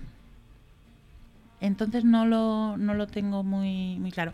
Es verdad que esto es consecuencia de un acuerdo, que yo creo que esto es muy importante, de la acusación particular, la fiscalía y, Y la víctima. Y la, vi- o sí, dentro de la acusación. Y lo que pasa es que hay un voto particular de un juez que dice que los acuerdos están muy bien, pero que la última palabra las tienen los jueces. Entonces, que si el acuerdo no tiene sentido, y si el acuerdo no que el- los jueces no tienen por qué tragar con cosas cosas me, parece es que me parece alucinante Es peliagudo porque efectivamente cuando hay un acuerdo que incluye también a la víctima, pero Mm. claro, ¿en qué, ¿en qué situación se encuentra la víctima? Porque, mm, porque hay fuentes de, de amigos y amigas de la, de la víctima que dicen que, que, la- que ha aceptado el acuerdo porque no quería revivir eh, eh, la pesadilla que vivió aquella noche en 2018. es que claro también Entonces- hace muchos años que es que luego se van juntando Claro. Y hay una cosa que me llamó mucha atención que es como ya la parte de chiste, digamos, ¿no? Una cosa dicen, han resarcido a la víctima esto de la indemnización, que es una cosa y el, el voto particular dice que no han resarcido, que es el voto es el dinero que se puso para la para la fianza, para que pudieran salir, que luego se utilizó para eso. Bueno, pues a los angelitos, policías locales, o sea, con su sueldo y no precisamente mm, su primer sueldo, les pagó la fianza a sus padres. Que digo, es que también es triste, o sea, eso me, me llamó muchísimo la atención. Digo, estamos llegando a un punto, tienes 40 años y te pagan la fianza a tus padres encima por haber hecho eso. O sea, digo, no sé, eh, es como muy... Es que además en el asunto, que ya efectivamente es, es- es terrible y, y- y turbio, em, da la sensación como que se presentan en la, en la casa como para como para pedir un pago por, por para reclamar un pago por haberles perdonado, ¿no? El- el- la multa en el control Y además de uniforme, que es como la el guardia civil este que va vendiendo vino de uniforme y todavía reclama dos veces porque que no se le había tenido en cuenta. No sé, hay ciertas cosas. Es que eso es un abuso de poder. Yo lo que no entiendo es cómo puede acabar siendo abuso. O sea, dices, si, si, con el uniforme. O sea, si eso no es un, una presión, es. mm, Pero es esta idea como de ciudad sin ley, ¿no? O sea, ¿en qué cabeza quiero decir que, que- Estaba yo pensando que con la legislación actual que ya hablamos aquí de la denominada ley del, del, del solo claro, CS, pero el- se- sería agresión. Lo que pasa Mm. Claro, como es eh, el, el- ju- el juicio llegó a la audiencia, o sea que ya hubo Sí. hubo, hubo primera esto y creo que es de abril. Y, y además los, Claro. los de- vamos, eh, los hechos del año de 2018, 2018 lo juzgan por la ley anterior. Pero sí. bueno, ahora sería sería agresión sexual. Pe- Pero, ¿Cómo? que los a mí más que el hecho, o sea, quiero decir, esto sí es una salvajada, o sea, pero es- a mí lo que me preocupa es esta cosa de los jueces, es verdad que yo siempre digo, los políticos no se pueden meter con los jueces. Cuando un- los jueces eh, juzgan alguna esta de los partidos políticos, no enseguida salen los políticos diciendo los jueces. Yo siempre defiendo ahí, los políticos se tienen que aguantar, pero como, como ciudadano, o sea, cuando no es, me han juzgado a mí, sino sobre una decisión que es ajena a ti, yo creo que sí hay que poder opinar. Y a mí me preocupa, eh, me preocupa el, eh, la sentencia, o sea, eh, eso que llegan a aceptar las cosas, luego nos quejamos de, bueno, es que la justicia funciona. A lo mejor te tiene que extrañar que se ha llegado a un acuerdo, te tiene que sonar un poco raro decir, madre, pues aquí tiene que pasar algo, porque ¿por qué han llegado a este acuerdo? Claro. ¿no? Entonces intentar rascar un poco. Dice, no, como han llegado a un acuerdo.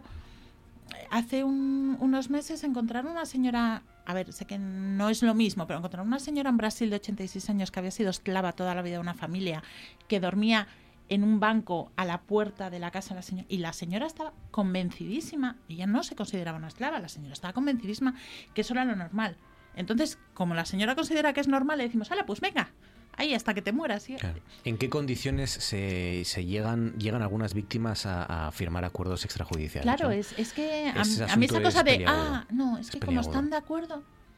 Eh, eh, pero también, en, no sé, pues a lo mejor tú y yo nos ponemos de acuerdo y tú estás de acuerdo en que yo te saque los ojos, pero eso no quiere decir que no venga la policía y a mí me caiga un puro y me lleven a juicio y me metan, por muy de acuerdo que tú estés, ¿no? Entonces, esa cosa de lavarse las manos, ¿no? Es que hay un acuerdo y ya no podemos hacer nada. Pues yo creo que los jueces se tienen que mojar.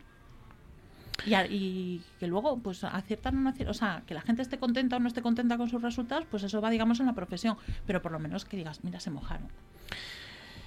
En fin, eh, el asunto es escabroso y, y, por ejemplo, le- les leo eh, parte del, testimonio de los, de los testigos y lo, y lo que se ha aprobado entre el juez. Dice que, mm, que los, los jóvenes, los tres jóvenes, fueron a- en taxi hasta el apartamento de los padres de la chica, donde iban a dormir esa noche, y media hora después los policías se presentaron en uniforme, pero en un coche privado, en el domicilio. Eh, está bien esto de, de especificar que fue un coche privado, porque también podían haberse presentado ya en el coche de patrulla. Eh, dicen los tres chicos salen a la calle para hablar con ellos. La víctima quiere irse a dormir, pero su amigo le pide: Vienen a verte a ti, quédate por favor, que son policías y como no hagamos lo que quieren, se nos va a caer el pelo. Eh, y, y claro, y, y- y leo esto porque me parece relevante, ¿no? Mm, que aparezcan dos policías uniformados en tu casa, mm, esto, vamos, yo no, no sé, a mí supongo que me, me amedrentaría mucho. No estoy Claro, acostumbrado a que se presenten dos policías en uniformados, ¿no? Dice uno de los policías le quita entonces la llave del apartamento al chico y les ordena a todos que suban. La investigación había revelado que uno de los policías había dicho, bueno, ¿cómo se empieza una orgía? La fiscalía pedía 30 años de prisión para los dos agentes municipales que intentaron primero convencer a la víctima para que hiciera un trío con ellos. La joven se negó y la desnudaron. Que bueno, dentro de lo del 3 también de... ¿No ves que es la ilusión de... ¿Qué más que quieren todas las tías que montarse un trío con dos policías? Que dices, Hmm. Sí, sí, sí. pues a lo mejor también eso... Y no sigo porque la, el No, no, es- no es sigas duro, porque vas a ser cada vez más desagradable la Sí, cosa. sí. Pues sí, eh, hay que dar una vuelta a esto.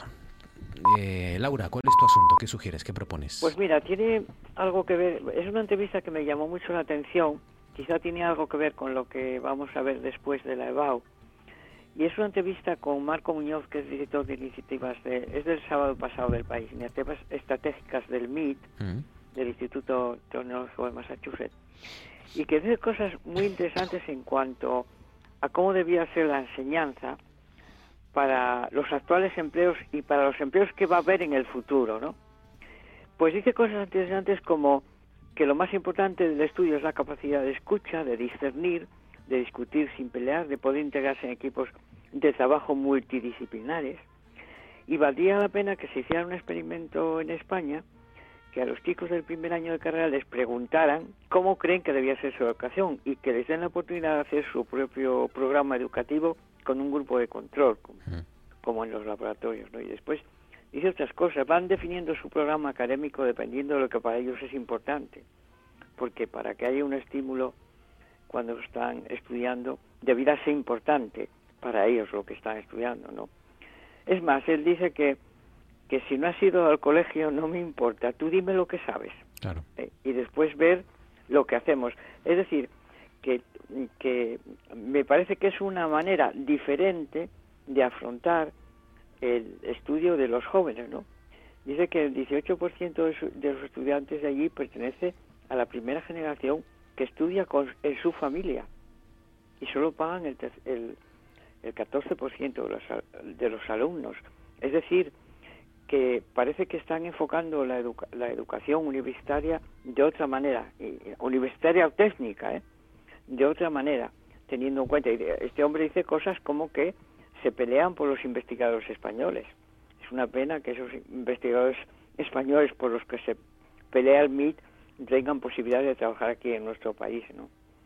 Ento- Entonces, dice cosas muy interesantes que yo creo que, que tienen algo que ver con lo que después vamos a ver, ¿no? De la nueva propuesta del gobierno.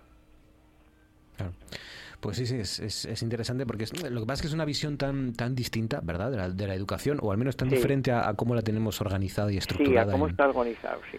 en España, pero... mm, Sí, sí, él habla de jóvenes incluso que vienen del tercer mundo y que vienen con, con propuestas muy abiertas y que tienen más que ver con su interés por lo que está ocurriendo en su país que por las fórmulas de estudio tradicionales, ¿no? Y que a veces eh, eh, se encuentran con propuestas extraordinarias y cuando van a ver la edad del joven que viene, a lo mejor de la India o de otro país, se dan cuenta que tiene solo 16 años.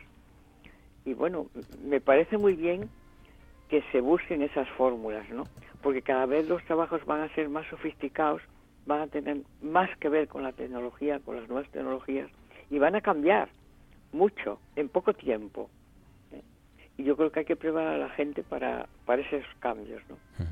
Y, y luego también es verdad que es bastante, bueno, es también eh, optimista con, con la educación en España. Dice que, que hay muchas, eh, muchos eh, centros de investigación que, que están reclamando ¿no? Estudiantes españoles, Sí. eh, a pesar de lo que siempre nos fustigamos en este país, que también nos fustigamos con todo y también con el tema de la Yo educación. creo que también nos pasamos a veces fustigando, ¿no? Mucho, mucho, en todos los ámbitos y también en este, ¿no? Y, y él dice Sí. que se reclama mucho del, del potencial español y que, y que es verdad que también hay problemas en Estados Unidos, a pesar de que hay centros como este, ¿no? como el MIT, que, que, que van varios pasos por delante, también tienen problemas con las eh, los escándalos de admisiones de alumnos a unas algunas Sí. prestigiosas universidades A unas- sí, que sí, más que por el talento del, del estudiante lo hacen por los apellidos que tenga y si viene recomendado o no y si si viene viene de- y- recomendado por y- y alguien. si es de buena familia o no en definitiva ¿no?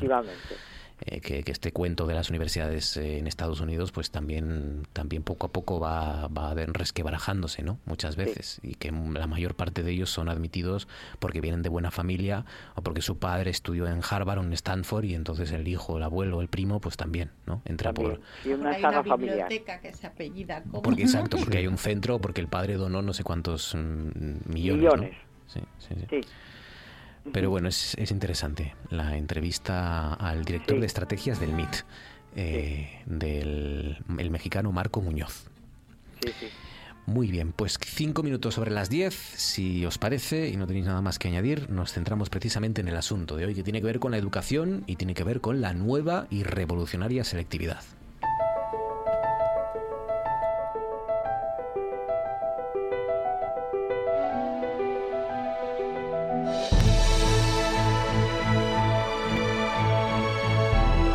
Esto es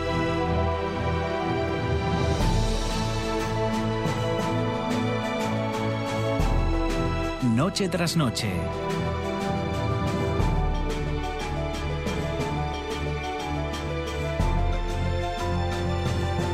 Con Marcos Vega.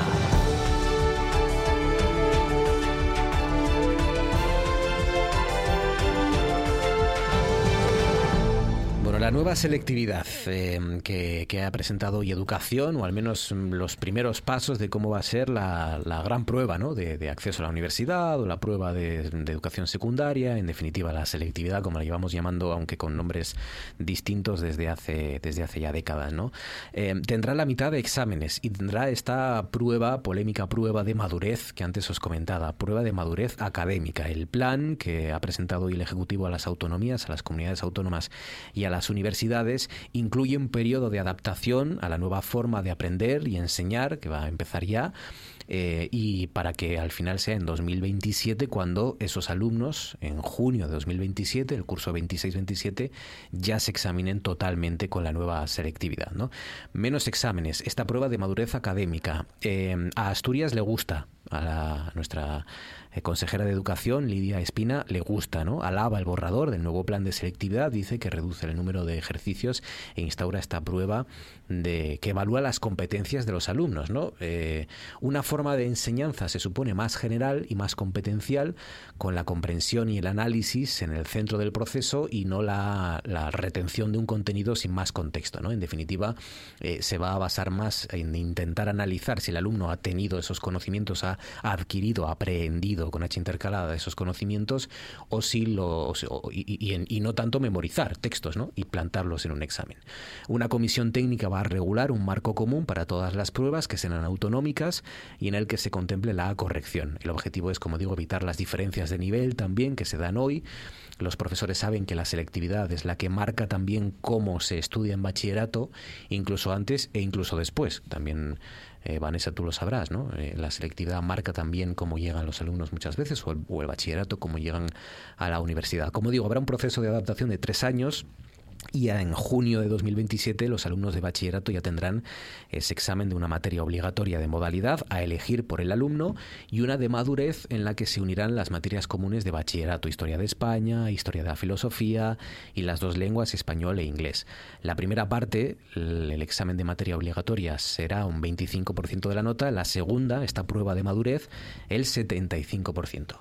Y ambas, y aquí sí que es igual que ahora, ambas sumarán el 40% del expediente. El 60% restante será el bachillerato. Y esto no cambia. Ahora mismo la selectividad es el 40% y el bachillerato el 60%. Esto va a seguir igual. Y para pasar de 10, los estudiantes se van a poder presentar a un máximo de dos materias propias de su modalidad de bachillerato y, esto también es novedoso, asignaturas generales. Bueno, ¿qué os parece lo, que, lo, lo- lo poco que hemos conocido hoy? ¿Es el cambio que necesita la educación? ¿Será más justa esta selectividad? ¿Pensáis que hay demasiadas diferencias entre comunidades autónomas? Que es una de las críticas que ha hecho el Partido Popular, que, que defiende la oposición. Defiende una EBAU única para toda España y además critica que con esta nueva moda- modalidad el gobierno rebaja, dicen, el nivel de exigencia de esa, de esa de esa evaluación del bachillerato y acceso a la universidad. Francisco, ¿qué te parece? ¿Te gusta? ¿No te gusta?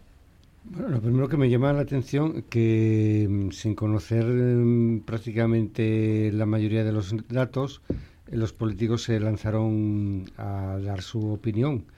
Y es curioso, las comunidades gobernadas por el PSOE prácticamente todas dicen que les gusta y las gobernadas por el PP que, que no les gusta. Entonces, bueno, son esas cosas que Sí. uno siempre queda eh, sorprendido. Eh, y, y digo lo de, lo de los datos porque eh, en la prueba de madurez eh, famosa, eh, y lo acabas de leer, y entonces seguro que lo cogiste de la misma fuente que yo estuve eh, mirando, dice que va a versar sobre historia de la filosofía, eh, lengua castellana y literatura, eh, lengua extranjera, lengua cooficial si procede, e historia de España. Yo digo, bueno, será, será historia en general, no solamente historia de España, porque una, pro- una prueba de madurez que, que solamente sea historia de España, pues no sé, es una cuestión.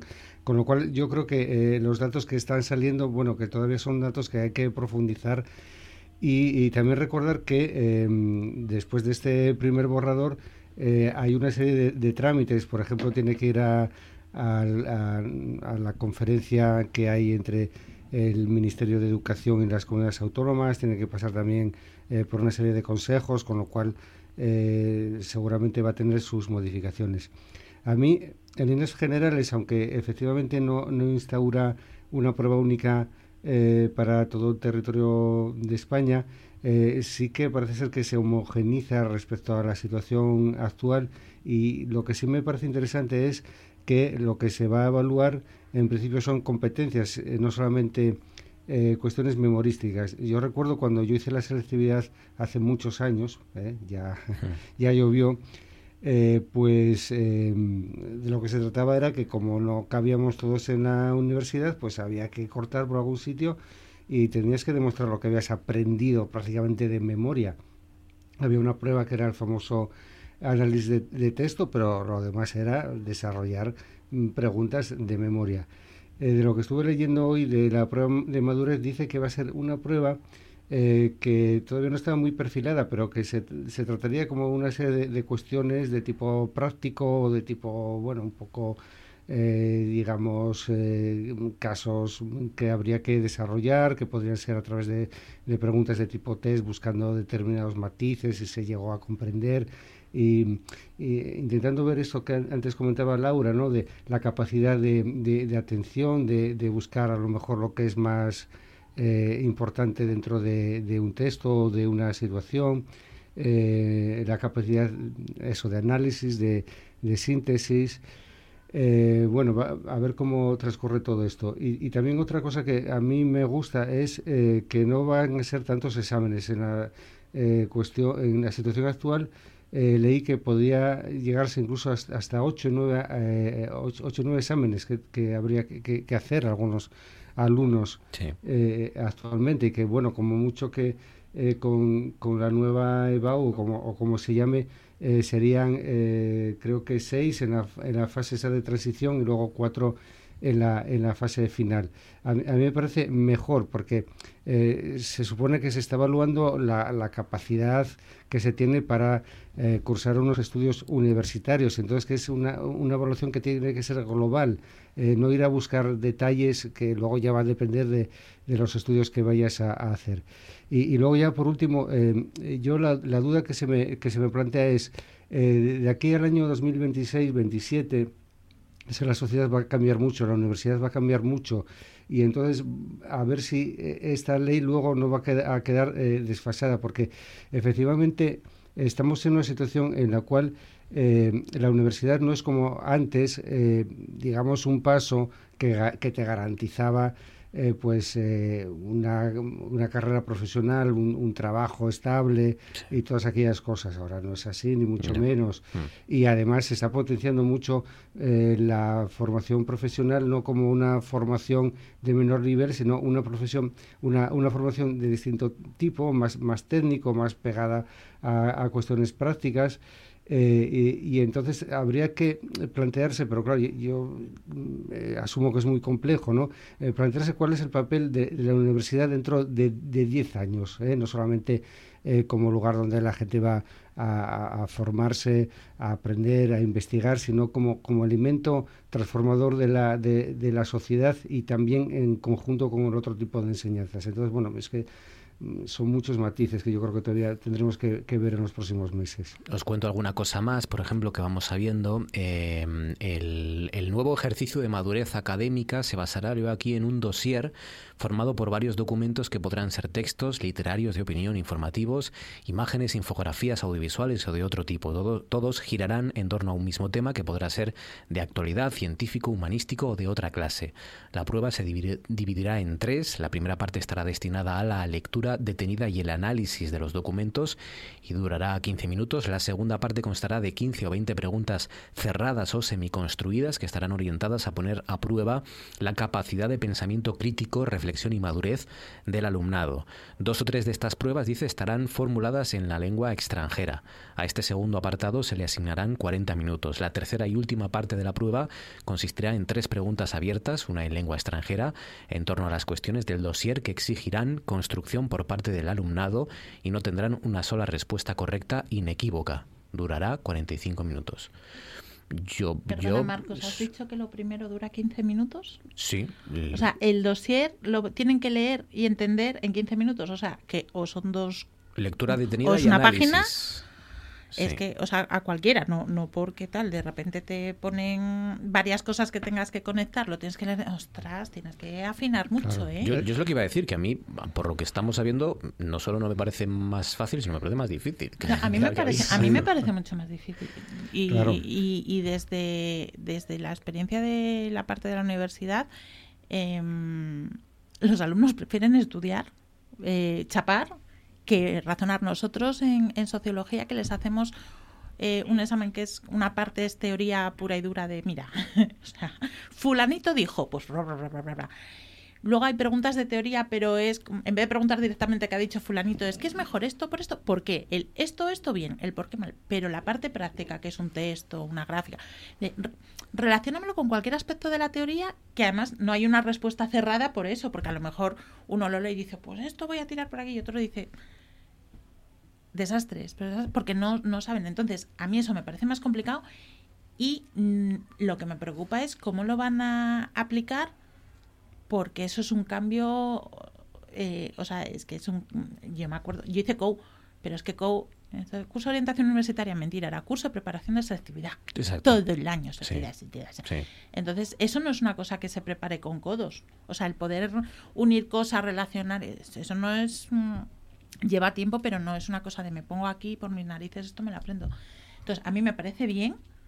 Eh, es que al final es verdad que lo de los conocimientos, de, qué me sirve antes que yo muchas cosas que me sabía selectividad, ahora que me pregunte. No ahora, que me pregunte en el primer año de carrera. Que a mí eso me, me gusta, me parece bien. Mm, quizás yo lo que pensaría es en muchas carreras que hubiera un examen de, de ingreso, como lo hay, por ejemplo, en Bellas Artes y esas cosas, ya de cosas específicas para que no te encuentres cosas extrañas, como que alguien se ponga a estudiar ingeniería y las matemáticas, pues bueno, a ver, ¿para qué?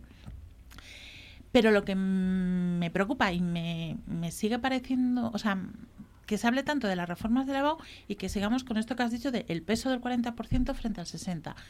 Eh, yo creo que fue la semana pasada, la última vez que vine, lo de esto de el falso mito de la meritocracia, ¿no? Es que eh, hay gente que lleva notas altas de, de institutos y ya no estoy hablando de institutos que inflan, no, no, o sea, porque por tus características, por, por la familia en la que has tenido la suerte de caer, sabemos que gran parte de tus resultados académicos están marcados ahí. Entonces es un poco, no es lo de Harvard no llegamos al punto de mi padre apaga una biblioteca, no hace falta llegar a ese nivel para ver. Y al final, si una prueba en la que dices, mira, ahora ya no es una cuestión, es una cuestión de madurez, de saber relacionar las cosas, de saber esto, sigues teniendo esa penalización de mm, pues, no haber tenido la suerte de, estar en una familia mm, que te permita desarrollarte como estudiante, ah, vas a tener una penalización en ese examen, pero es que tú vas a llevar una penalización de notas. Entonces yo creo que ya que se meten con la patata caliente de selectividad, tenían que plantearse mucho eso de 60-40 porque es que con la excusa de la meritocracia y con la no te lo juegas todo un examen, dicen, pues ahora que ya no es te lo juegas todo un examen porque es un examen como más complejo, más conjunto, se tienen en cuenta muchas cosas, ¿no? Pues entonces a lo mejor es un buen motivo decir, pues vamos a darle más peso a este examen para luego entrar a la universidad. Porque al final lo relevante aquí es que, ¿no? que lo que les pedimos luego en primero, yo sé que nuestros alumnos muchas veces en primero se sienten muy frustrados porque es como, yo estaba estudiando para selectividad, o sea, llevo mucho tiempo que lo que necesito sabérmelo como un lorito y ahora... Ahora me obligáis a entenderlo. Claro, o sea, eh, claro. yo me acuerdo, este año, ¿no? es que eso es subjetivo, no, ya, es que es la parte práctica, claro que es subjetiva.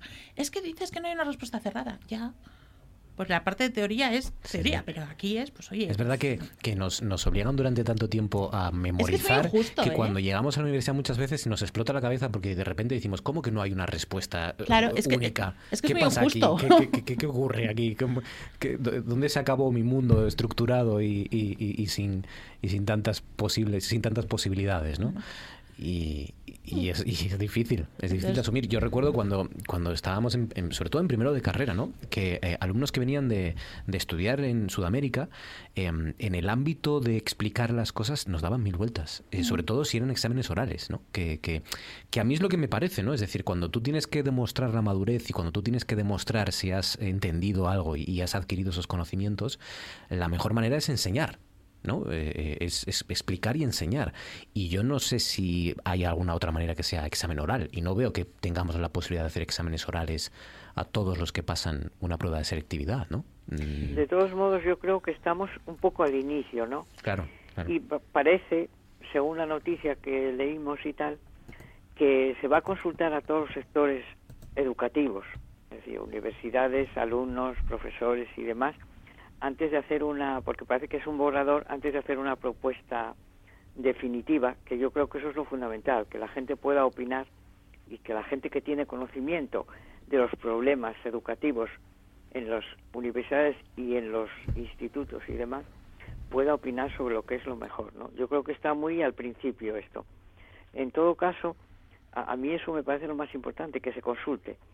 Pero eh, sí que lo que sí me parece positivo, hombre, me parece muy poco tiempo si tú tienes que leer 15 minutos un texto y ya dar un análisis exhaustivo sobre ese texto, no me parece muy poco tiempo, dependiendo cómo sea el texto y las páginas que tenga, pero eh, que son cuestiones ya prácticas. Pero a mí parece, lo, lo positivo sí que me parece que es como, como decíamos antes con la entrevista de este, de este Marcos Muñoz del, del MIT, sí. que, que se tenga más capacidad de análisis, de criterio, de intercambio, de posibilidades después de integrarse en un equipo y demás, ¿no? Con esos exámenes. Y una cierta homogeneización, no es que esté de acuerdo eh, con la crítica del PP ya al principio, sin saber muy bien cómo van a ser las cosas, ¿no? Pero sí que tendría que haber una cierta igualdad entre las comunidades autónomas, como en otras materias, ¿eh? Sí tenía que haber una cierta coordinación, una cierta igualdad en las propuestas. Este es un asunto también recurrente, ¿no? Pero, pero ya aprovechando os lo pregunto. Eh, ten, ¿Creéis que debe haber una misma EBAU para todas las comunidades autónomas? ¿Que todos los alumnos eh, se examinen donde se examinen en el territorio español deben hacer la misma prueba de acceso a la universidad o la misma selectividad? Francisco. Eh, yo personalmente creo que sí. Eh, porque es que ahora hay muchas diferencias y entonces se, se está dando esta situación, por ejemplo, eh, en, la, en, la, Facultad de Medicina aquí en, en Oviedo, que vi, vienen muchos estudiantes de, de, otras comunidades autónomas y bueno, pues claro, es una situación un poco paradójica, ¿no? Y además, bueno, es que eh, digamos entre los territorios no, no, no, hay, no hay tantas diferencias eh, entre las universidades como para justificar que haya una casi por cada comunidad autónoma o por cada universidad.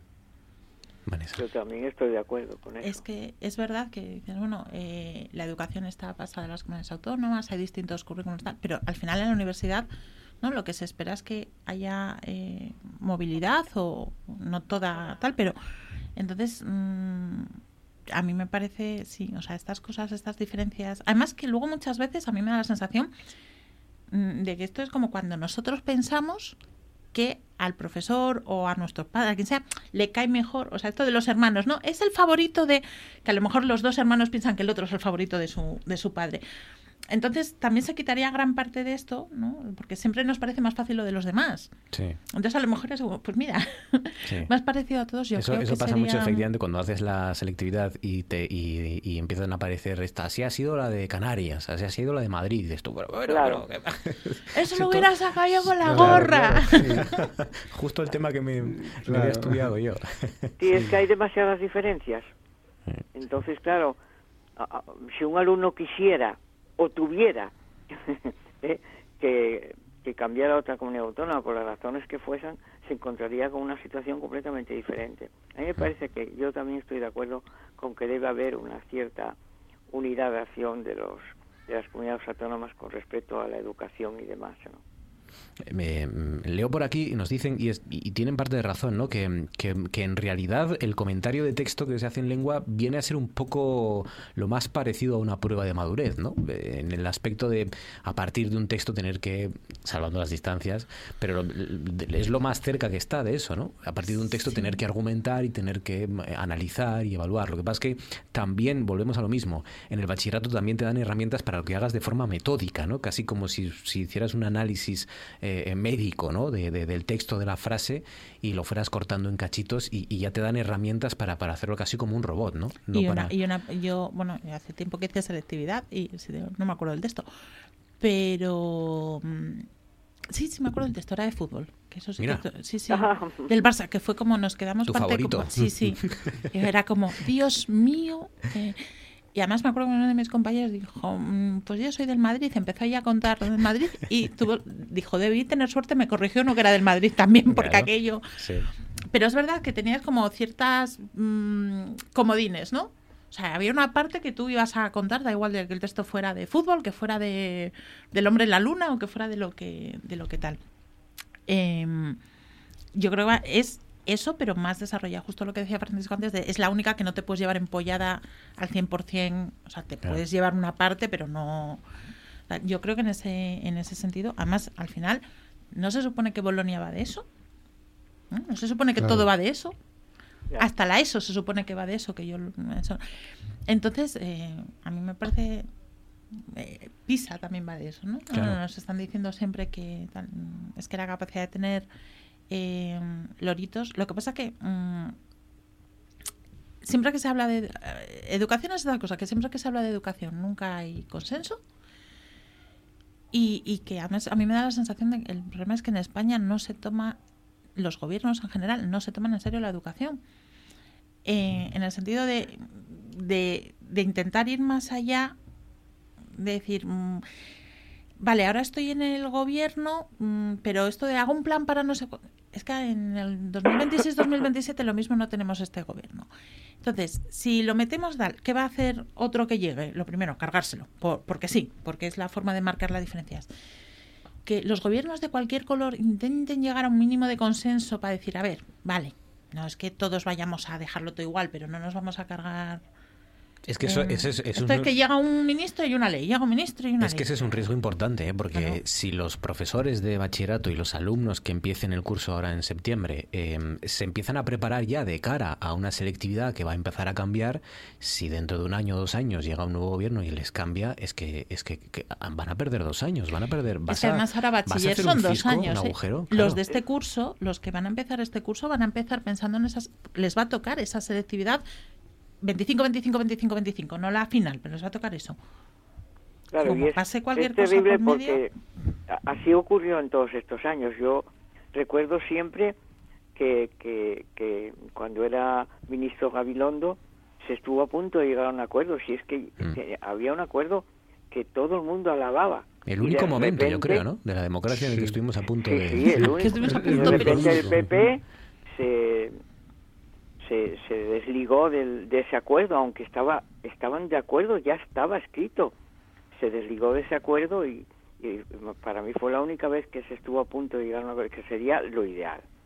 Sería lo ideal para que después eso durara unos cuantos años y diera una cierta estabilidad a la educación en el país y no cada vez que llega un gobierno lo cambie todo, ¿no?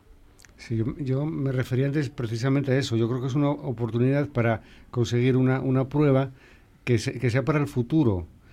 Pero Claro. claro, es, es, un, es un reto eh, complicado y por eso a mí me gustaría que, que quedase un poco apartado de mm, estas disputas políticas que mm, por ello me refería yo al principio, ¿no? Eh, de que dependiendo de en qué partido estés, pues ya dices que estás a favor o en contra. Eh, porque yo creo que ahí se, se juega mucho la universidad, en cómo sea la prueba y que sea una prueba que luego dure para, para tiempo, sabiendo que, que la universidad va a tener muchos cambios y que, y que realmente lo que mm, vamos a necesitar son profesionales, no solamente universitarios, yo también me refería antes a la formación Sí, a la profesional, formación ¿no? profesional. Pero bueno, eh, pero profesionales eh, que tengan una flexibilidad de, de aprendizaje, eh, que tenga unas competencias amplias y que luego sea capaz de, estudiar cu- cuestiones eh, novedosas eh, que realmente ahora ni siquiera existen, porque esto ya lo decíamos ha- hacía, hace años y, y no nos lo creíamos del todo, pero ahora lo, estamos lo estamos viendo, ¿no? Y, y es una situación muy exigente. Yo no estoy de acuerdo con el Partido Popular cuando dice que esto es que va a ser menos exigente. No, yo creo que probablemente eh, vaya a ser una EBAU eh, más exigente porque luego el mundo uni- universitario va a ser también más exigente. ¿eh? El- el- el- la- las personas ahora que están estudiando, los chavales y que, eh, que están estudiando ahora los dobles grados, por ejemplo, eh, que están estudiando eh, algunos máster que son muy de mucha cualificación. Eh, eh, son personas que se tienen que preparar eh, eh, muchísimo, que tienen que tener unas competencias muy amplias, mucho más, amplias que las que teníamos antes cuando llegamos a la, a la universidad nosotros incluso. Eso lo digo por romper una lanza que ahora muchas veces dicen, bueno, es que llegan a la universidad y no saben por dónde andan y yo, hay gente así, es, es cierto, ¿no? Pero luego por otra parte veo personas, no, no que sean muy brillantes porque sean muy inteligentes, sino porque eh, hubo alguien o en un momento o alguna instancia eh, que les dio la clave para poder aprender de esa, de esa manera. Y yo, la, la referencia que voy a hacer es una referencia que yo tengo personal, que es la, la del curso MIR, famoso, que en su momento fue, eh, fue una novedad, porque era una forma de aprender eh, distinta a cómo se estaba haciendo. Y fue eh, gracias a una serie de personas que muchos de ellos y de ellas compañeros míos de curso incluso que lo, que lo pusieron en marcha y era con esa con, con esa pretensión de, de poder en- enfrentarse a situaciones eh, desconocidas y poder eh, aprovechar todo lo- el potencial. Entonces bueno que eh, yo creo que, que, hay que ir por ahí no y, y ojalá no se desaproveche esta oportunidad. Pues sí, porque más allá de, ser un cambio en, la forma de, examinar para la gente que quiera acceder a la universidad, más allá de, tratar de acabar con, con la vorágine de, exámenes optativos y la escalada muchas veces irracional en las, notas de corte, también eh, eh, es algo que, como me comentabais, va a cambiar la manera de dar clase en la secundaria, porque mm, por suerte o por desgracia la secundaria muchas veces está enfocada única y exclusivamente a esa selectividad, sobre todo el último curso de bachillerato o el COU o lo que o el segundo de bachillerato, ya no sé cómo se llama ahora. Eh, es fundamentalmente em, eh, eh, preparar para ese examen, ¿no? Y es un año entero. Con lo cual, esto no estamos solo de hablando de cambiar un examen, sino de cambiar seguramente toda la secundaria, ¿no? La manera de, de enseñar en la secundaria. Hasta ese Pues sí. nivel estamos, Pues sí. estamos ante un cambio relevante. Muy bien, pues nada, hasta aquí nuestra tertulia, nuestro consejo de actualidad. Os iba a preguntar por eh, Jordan Carrillo. No, no sé. Preguntarles a ellos, porque lo que es a mí. Pero ya me Ah. El nuevo fichaje del Sporting. Eh, 20 años, extremo izquierdo. Es que no tienes a Oscar para hablar de esas cosas, Claro, claro. claro, es Oscar el que, el que sabía de estas cosas, ¿no? Yo eso tengo que preguntar ahí a mi nieto, chico. Pues nada, Que ya que entiende. yo creo que sí, ¿eh? yo creo que le va a gustar a tu nieto eh, este chaval. Seguramente. Joven, talento, viene de México y es propiedad del Santos Laguna, del grupo Sí. Sí, sí. Así que nada, el sexto refuerzo para la próxima temporada del Sporting. Viene de México, jo, qué velocidad. Viene de México, sí, sí. Es decir, no, com- no fue una empresa o algo mexicano que se ha, com- ha comprado también al export. Claro, claro, claro, viene de ellos, viene de un equipo Ah, viene de, ellos, eh, ellos es un- mismos. claro, eh, claro. Ellos consigo mismo. Sinergia, Ah. lo llaman las... Sí, en los bueno. cursos estos que Bueno. dan los empresarios en... A mí se me ocurren otros nombres, pero Barcelona. Sinergia queda muy bonito. Sinergia. A mí, a mí me gustaba más cuando eran los guajes. Los guajes de mareo, ¿no? Los guajes de mareo, pero bueno, De la ahora son- escuela, ¿no? Bueno, hombre, ahora son- ir- irán a México los guajes de mareo ahora. Ah, bueno, pues digo, ¿no? Claro, igual. no nos estamos igual. globalizando, pues, ahora hacemos mareo. Un intercambio ahí. Claro, claro. Bueno, eh, hasta aquí nuestro consejo. Francisco Javier Fernández, Vanessa Rodríguez, Laura González. Un placer, como siempre, compañeras. Gracias, ¿eh? Y feliz Gracias semana. a vosotros. Encantado. Buenas noches. Hasta luego. El capitán la región militar, Ricardo Arozanela, afirmó en un mensaje de despedida que la mejor guía es todo el ordenamiento establecido legalmente cuando se dice la Constitución, estoy de acuerdo. Pero creo que no es solo eso. Es todo el ordenamiento legal que se ha establecido y que se está estableciendo legalmente. Son la Constitución y todas las ordenanzas y todas las, las leyes perdón, que existen en la nación.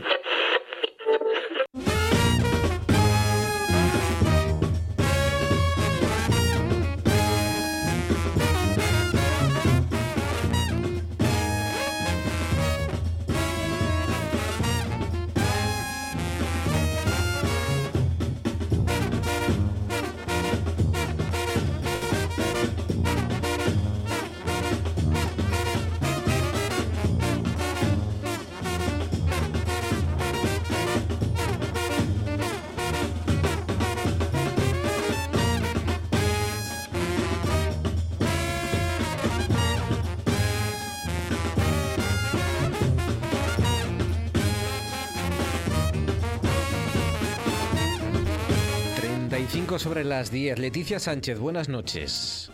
Hola, buenas noches. Que sepas que hoy pasé por la librería y, y entre otras cosas me, co- me compré una cosa que no sé si seguro que, que te suena. Futurofobia. Futurofobia. Futurofobia es un libro de un colega, eh, Héctor García Barnés, eh, que lleve nuestra quinta más o menos, yo creo. Y, y- y- y es uno de los tipos que yo creo que mejor ha o está, mm, digamos, describiendo ¿no? a nuestra generación o a los millennials, a la gente entre 30 y 40 años más o menos.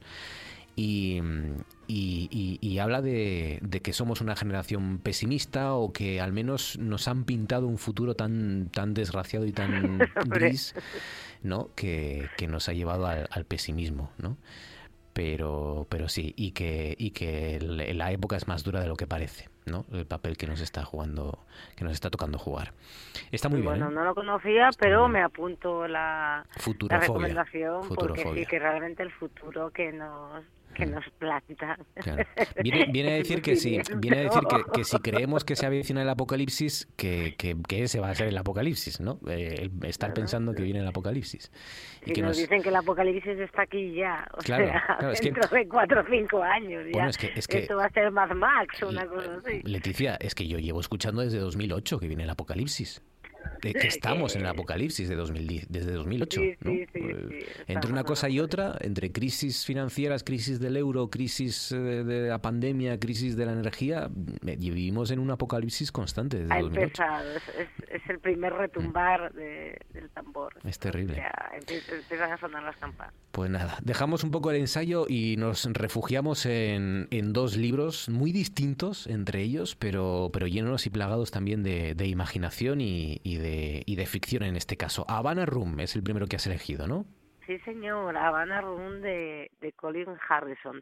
Mira, es un libro eh, con Havana Room. Me pasa que no me gustaría hablar demasiado de él porque lo magnífico de este libro es ir descubriendo y, y sorprendiéndote de, de- de todo lo que pasa porque es un libro que, que, que te deja la cabeza loca y que se y que se lee con, con absoluta adicción y, y, y fiereza a ello. Pero voy a intentar voy a intentar resumir un poco de la trama, decir parte de la trama. Venga.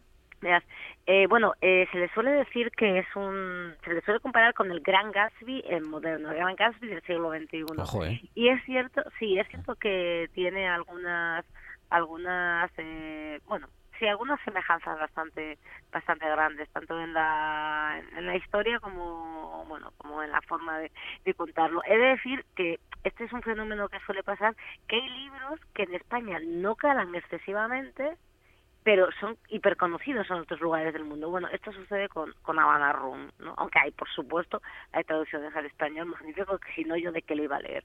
Bueno, pues eh, el, el, eh, el protagonista de Havana Room es Bill Wyatt, que es un, es un banquero neoyorquino de 40 años, el típico tiburón de las finanzas que lo tiene todo, mujer, una mujer bellísima, joven, un hijo, eh, vamos, está en el cúspide de su carrera, millonario y tal, pero un día, pues una cosa, un terrible accidente, una cosa muy fortuita que está relacionada con un vaso de leche, ¿m?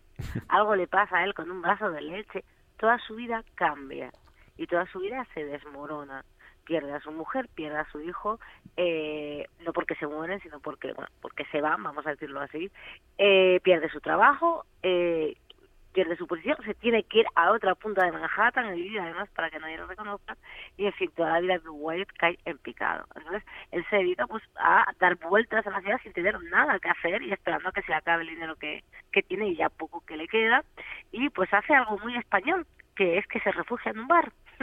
solo que en este caso es un restaurante. ¿no? Es un restaurante que bueno pues se dedica a ir ahí a comer, a desayunar, incluso a cenar, se pasa todo el día en este restaurante neoyorquino, así que es como muy acogedor, muy confortable, y se da cuenta de que en, el bajo eh, de, de este restaurante, donde la especialidad es, son los bistecs, en el bajo hay una habitación muy misteriosa a la que llaman Habana Room, en la habitación Habana, y ahí solo entra una determinada cantidad de gente, gente especial a la que les dan el pase para poseer a a la Habana Room. Madre mía. Entonces, eh, él está loco por saber qué pasa allí. Él sabe, porque mm, algo, sabe que algo extraño hacen allí. ¿no? Dicen, eh, dice, no, no es legal, pero es tan divertido. Les dice, ¿qué pasa en la Habana Room? Entonces un día eh, la, la propietaria del, del, em, del, de este restaurante le pide que le haga un favor y dice, no, no te lo puedo aceptar. Y si me lo haces te dejaré pasar en la Habana Room. Y a partir de ese momento, la vida de Bill Wyatt vuelve a cambiar otra vez. De repente, a partir de ahí, no os podéis ni imaginar lo que va a pasar en, en, en su vida.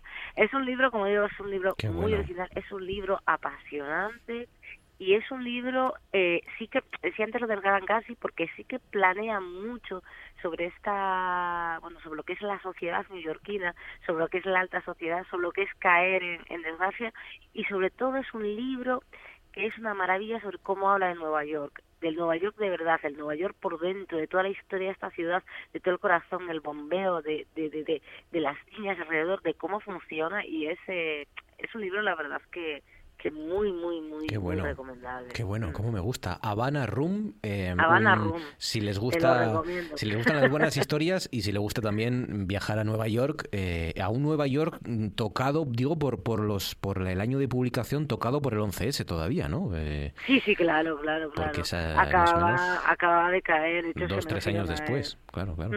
Es un Nueva York convulso, ¿no? Qué bueno. El que todo se derrumba, todo se derrumba en ese Nueva York. La vida de Bill White, pero también la ciudad.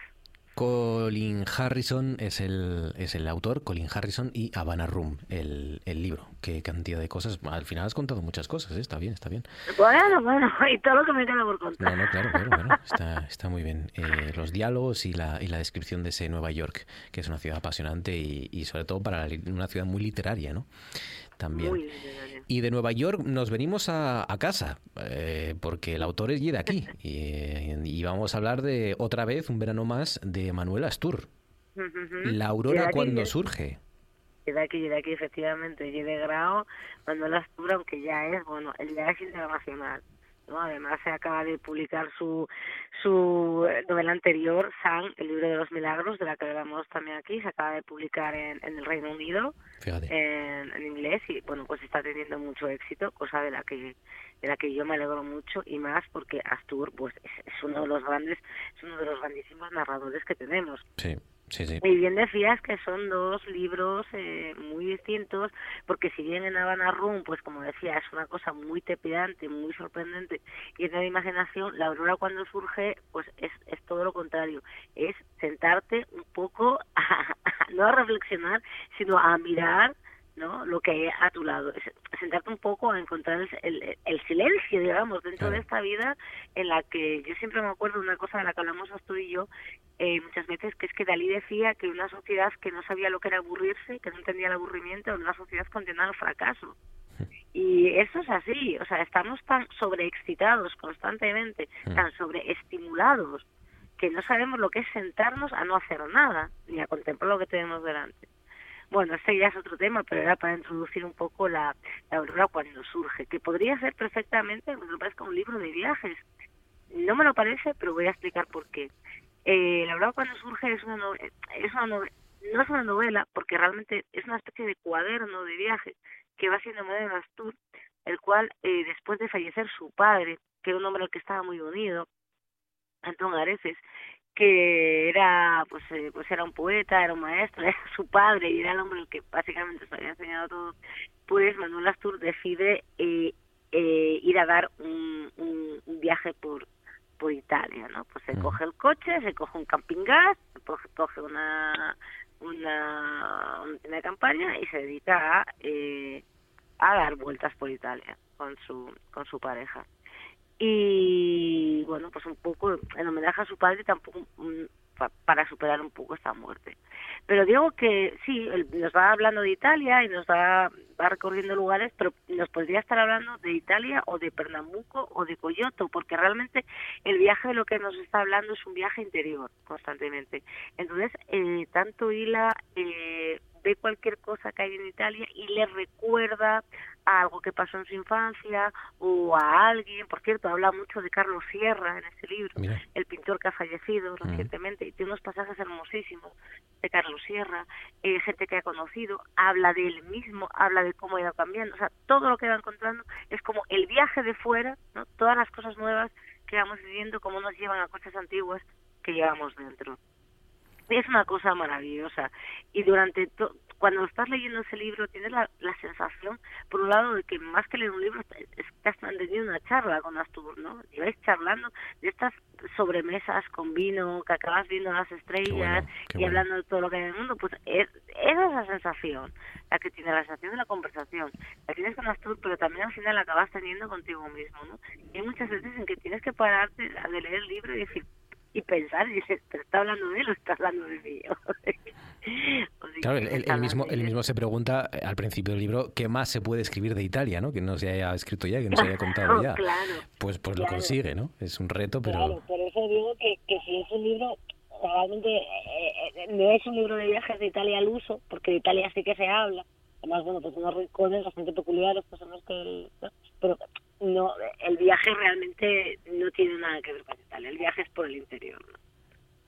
Pues, pues sí, es una delicia, es casi, casi poesía, ¿no? Y, y es un, uno de los escritores asturianos con, con más repercusión ahora mismo en, en- en el nivel nacional y a nivel internacional, como nos está contando Leticia Sánchez, y de las mejores plumas que, que tenemos, ¿no? Un tipo de grau, Manuel Astur, y que, y que, bueno, pues vuelve a conseguirlo con La Aurora cuando surge. La segunda propuesta, junto con Havana Room, de Colin Harrison. Dos eh, libros muy diferentes, así que para todos los gustos. Si prefieren una historia eh, que te atrapa y una historia con mucha imaginación, pues Havana Room. Si quieren deleitarse en la manera de escribir de Manuel Astur, si quieren eh, viajar un poco por Italia o viajar, digamos, de la mano de, de uno de los autores asturianos más importantes, pues eh, este La Aurora cuando surge, de Manuel Astur. Me ha gustado mucho, Leticia. Estás en plena forma, como Bueno. siempre. Gracias, amiga. Descansa. Un abrazo fuerte. Gracias, compañera. Otro para vosotros, Un abrazo. hasta luego. Los médicos de centros públicos piden mejoras salariales con un aumento de sueldo de 200 millones de pesetas.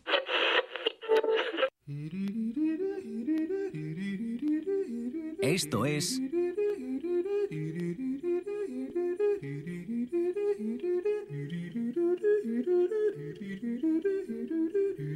Noche tras noche.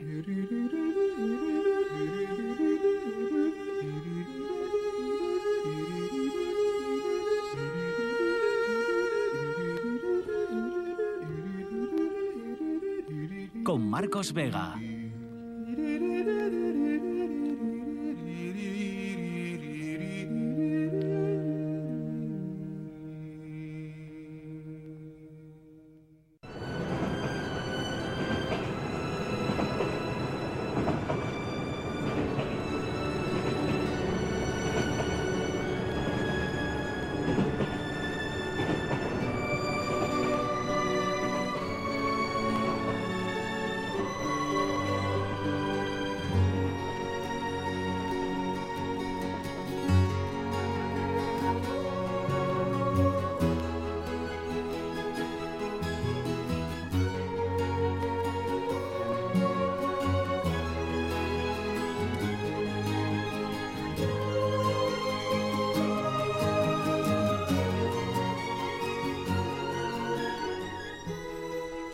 Quedan 11 para llegar a las 10, a las 11 para llegar a las 11, mejor dicho, 11 para llegar a las 11 y para terminar este programa que vamos a cerrar con Manu Espiña para atravesar el paraíso por las traviesas de nuestros trenes y para hacer una ruta hoy además plagada de miradores. Manu Espiña, buenas noches.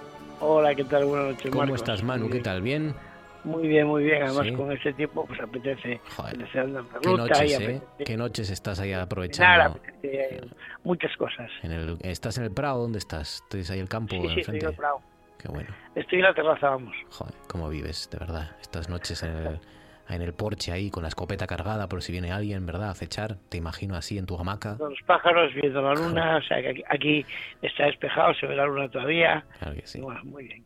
Venga, ¿dónde nos llevas? Pues mira, eh, vamos a coger el tren en Avilés, en Avilés vamos a coger el FEBE, FEBE que nos va a llevar hacia el, el occidente, eh, pasaremos por Piedras Blancas, pasaremos por Soto, eh, pasaremos por Riberas, llegaremos a Pravia y en Pravia pues cogemos un tren que nos va a bajar a San Esteban. El tren va hasta Ranón, en Ranón se bifurca, continúa hacia el occidente y pero hay un ramal que baja a San Esteban de Pravia, ¿no? que es un poco el, el, el destino inicial de, de, nuestra primera aventura de, de por esta zona, ¿no?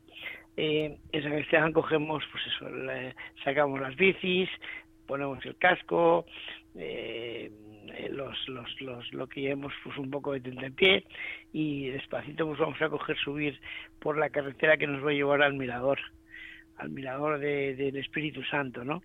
Eh, el Mirador del Espíritu Santo es un, es un punto geográfico muy importante, es decir, desde allí vamos a ver pues a nuestros pies el, el- lo que es el, el- la punta de- del faro de San Esteban, eh, en el- a, a continuación vemos San Juan de la Arena, la playa de los Quebrantos, eh, vemos el, el- el- lo que es la, cor- la, la, la, la parte de la cordillera, perdón, de la costa hasta el Faro Peñas, que es lo que más sale y nos vamos lo vamos a ver en segundo plano, ¿no?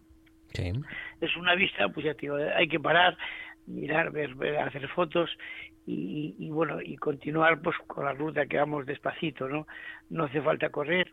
Eh, el, el, la ruta, pues eso, es la ruta de los miradores, pues continúa eh, en dirección occidente. Vamos a ver, lo primero que vemos es la playa de Garruncho. Vamos a ver muchas playas porque porque la ruta está circul eh, va a discurrir siempre por casi por el acantilado, ¿no? Eh, con pequeñas subidas y bajadas, ¿no? Eh, pero bueno, para hacerlo despacito se hace muy bien en bici, ¿no? La playa de los Garronchos es la primera que vemos, después vemos la playa de los Espinos, son playas pequeñitas, algunas, algunas de ellas no tienen apenas arena, es decir, son, son de piedra, pues porque aquí el, el, el trabajo del mar es importante y, y bueno, pues pues pues eh, de- deposita esos cantos rodados en, en la costa, ¿no? Eh, la playa de, de la Atalaya, Sí. eh, que también es una playa muy bonita, muy bonita, la playa Cazo- eh, Cazolera, eh, y llegamos al mirador de los rayos.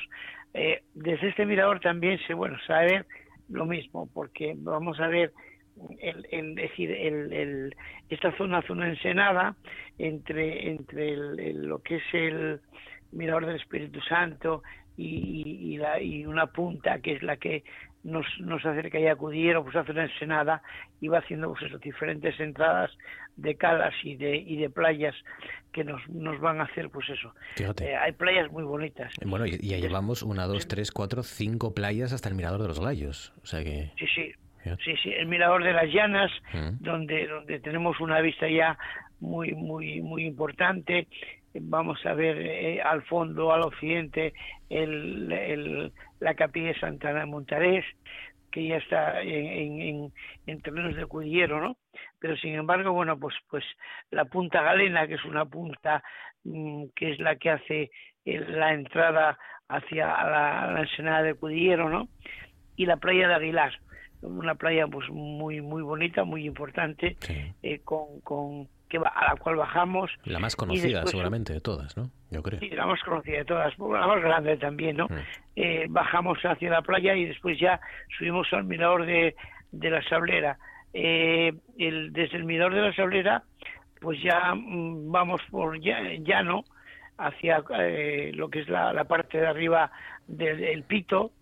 Eh, si vamos al Pito, no podemos de- dejar de visitar el Palacio de los Selgas, Bueno, porque claro, claro. porque su su, su jardín su jardín eh, francés es, es único no y, y aparte bueno pues es una, una visita súper importante y muy muy interesante no y después ya pues eso tiramos por una senda que hay hasta hasta esa estación de San Juan en Cudillero pues para ya después poder retornar de nuevo pues hacia el punto de origen no cogemos el tren de Cudillero vamos a ir a, a San Ram- a Ranón perdón, a Muros después Ranón Pravia Rivera Soto Piedras Blancas y de nuevo Avilés que era el punto de origen que nos habíamos cogido para hacer esta excursión hoy.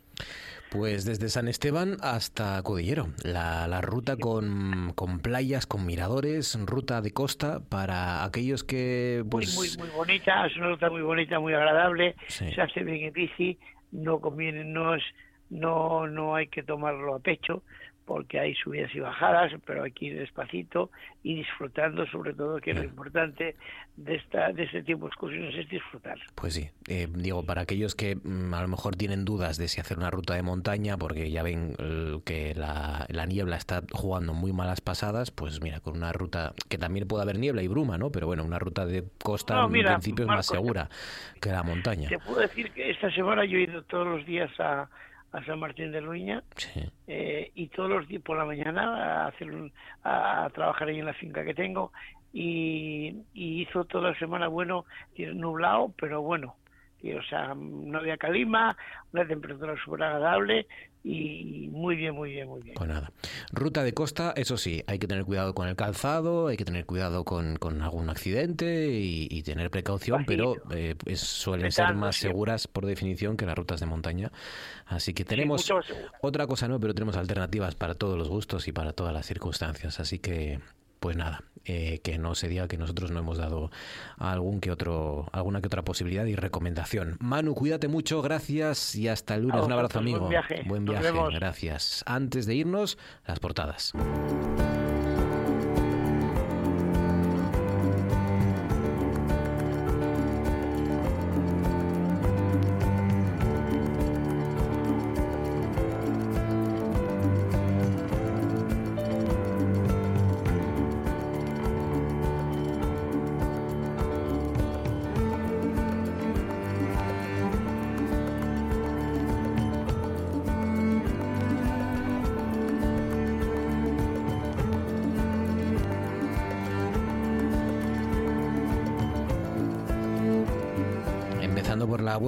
rtpa.es que dice eh, Joel García continuará al frente de la patronal de la construcción. El empresario reclama un mayor grado de ejecución de las inversiones programadas en el Principado. Dice Alegría Alegría propone una EBAU con menos exámenes y una prueba de madurez académica. Espina valora que la propuesta del gobierno para la futura EBAU sea gradual. Añade el Parlamento conforma el grupo mixto con Armando Fernández Bartolomé. La medida conlleva la reasignación de los recursos económicos de Ciudadanos. La Nueva España titula en su edición digital Amplían la zona de búsqueda del gijonés desaparecido en Cabrales. No sabemos ya cómo ayudar. Es angustioso, dice su mujer. Dice mm, menos exámenes y una prueba de madurez académica. Así es la nueva EBAU que a Asturias le gusta mucho. Dice el comercio en su edición digital, titula eh, efectivos del gremio de la Guardia Civil rapelan desde distintos puntos de la ruta. Eh, dice mm, intenso rastreo para encontrar a Javier Amigo. La frondosidad de las laderas dificulta la búsqueda. La Guardia Civil rastrea y rapela la ruta en la que se le perdió la pista desde primera hora de la mañana. Durante la jornada se han incorporado drones al operativo. Dice tres rescates de montaña este miércoles en Cabrales, Castropol y Riva de Sella. Y por último, la voz de Asturias, que dice, así en su edición digital, la nueva selectividad eliminará los actuales exámenes de lengua y tendrá una prueba de madurez. El Ministerio de Educación presenta a las comunidades un borrador que tiene un proceso de adaptación de tres años. El Principado alaba el proyecto. Añade la voz, avalancha de rescates en Asturias. Movilizar el helicóptero cuesta más de 2.000 euros la hora. Añade también protesta en Cabueñes por la mala gestión de su escaso personal. Dice, somos seres humanos, no robots. Ahora sí, con las portadas. Marchamos.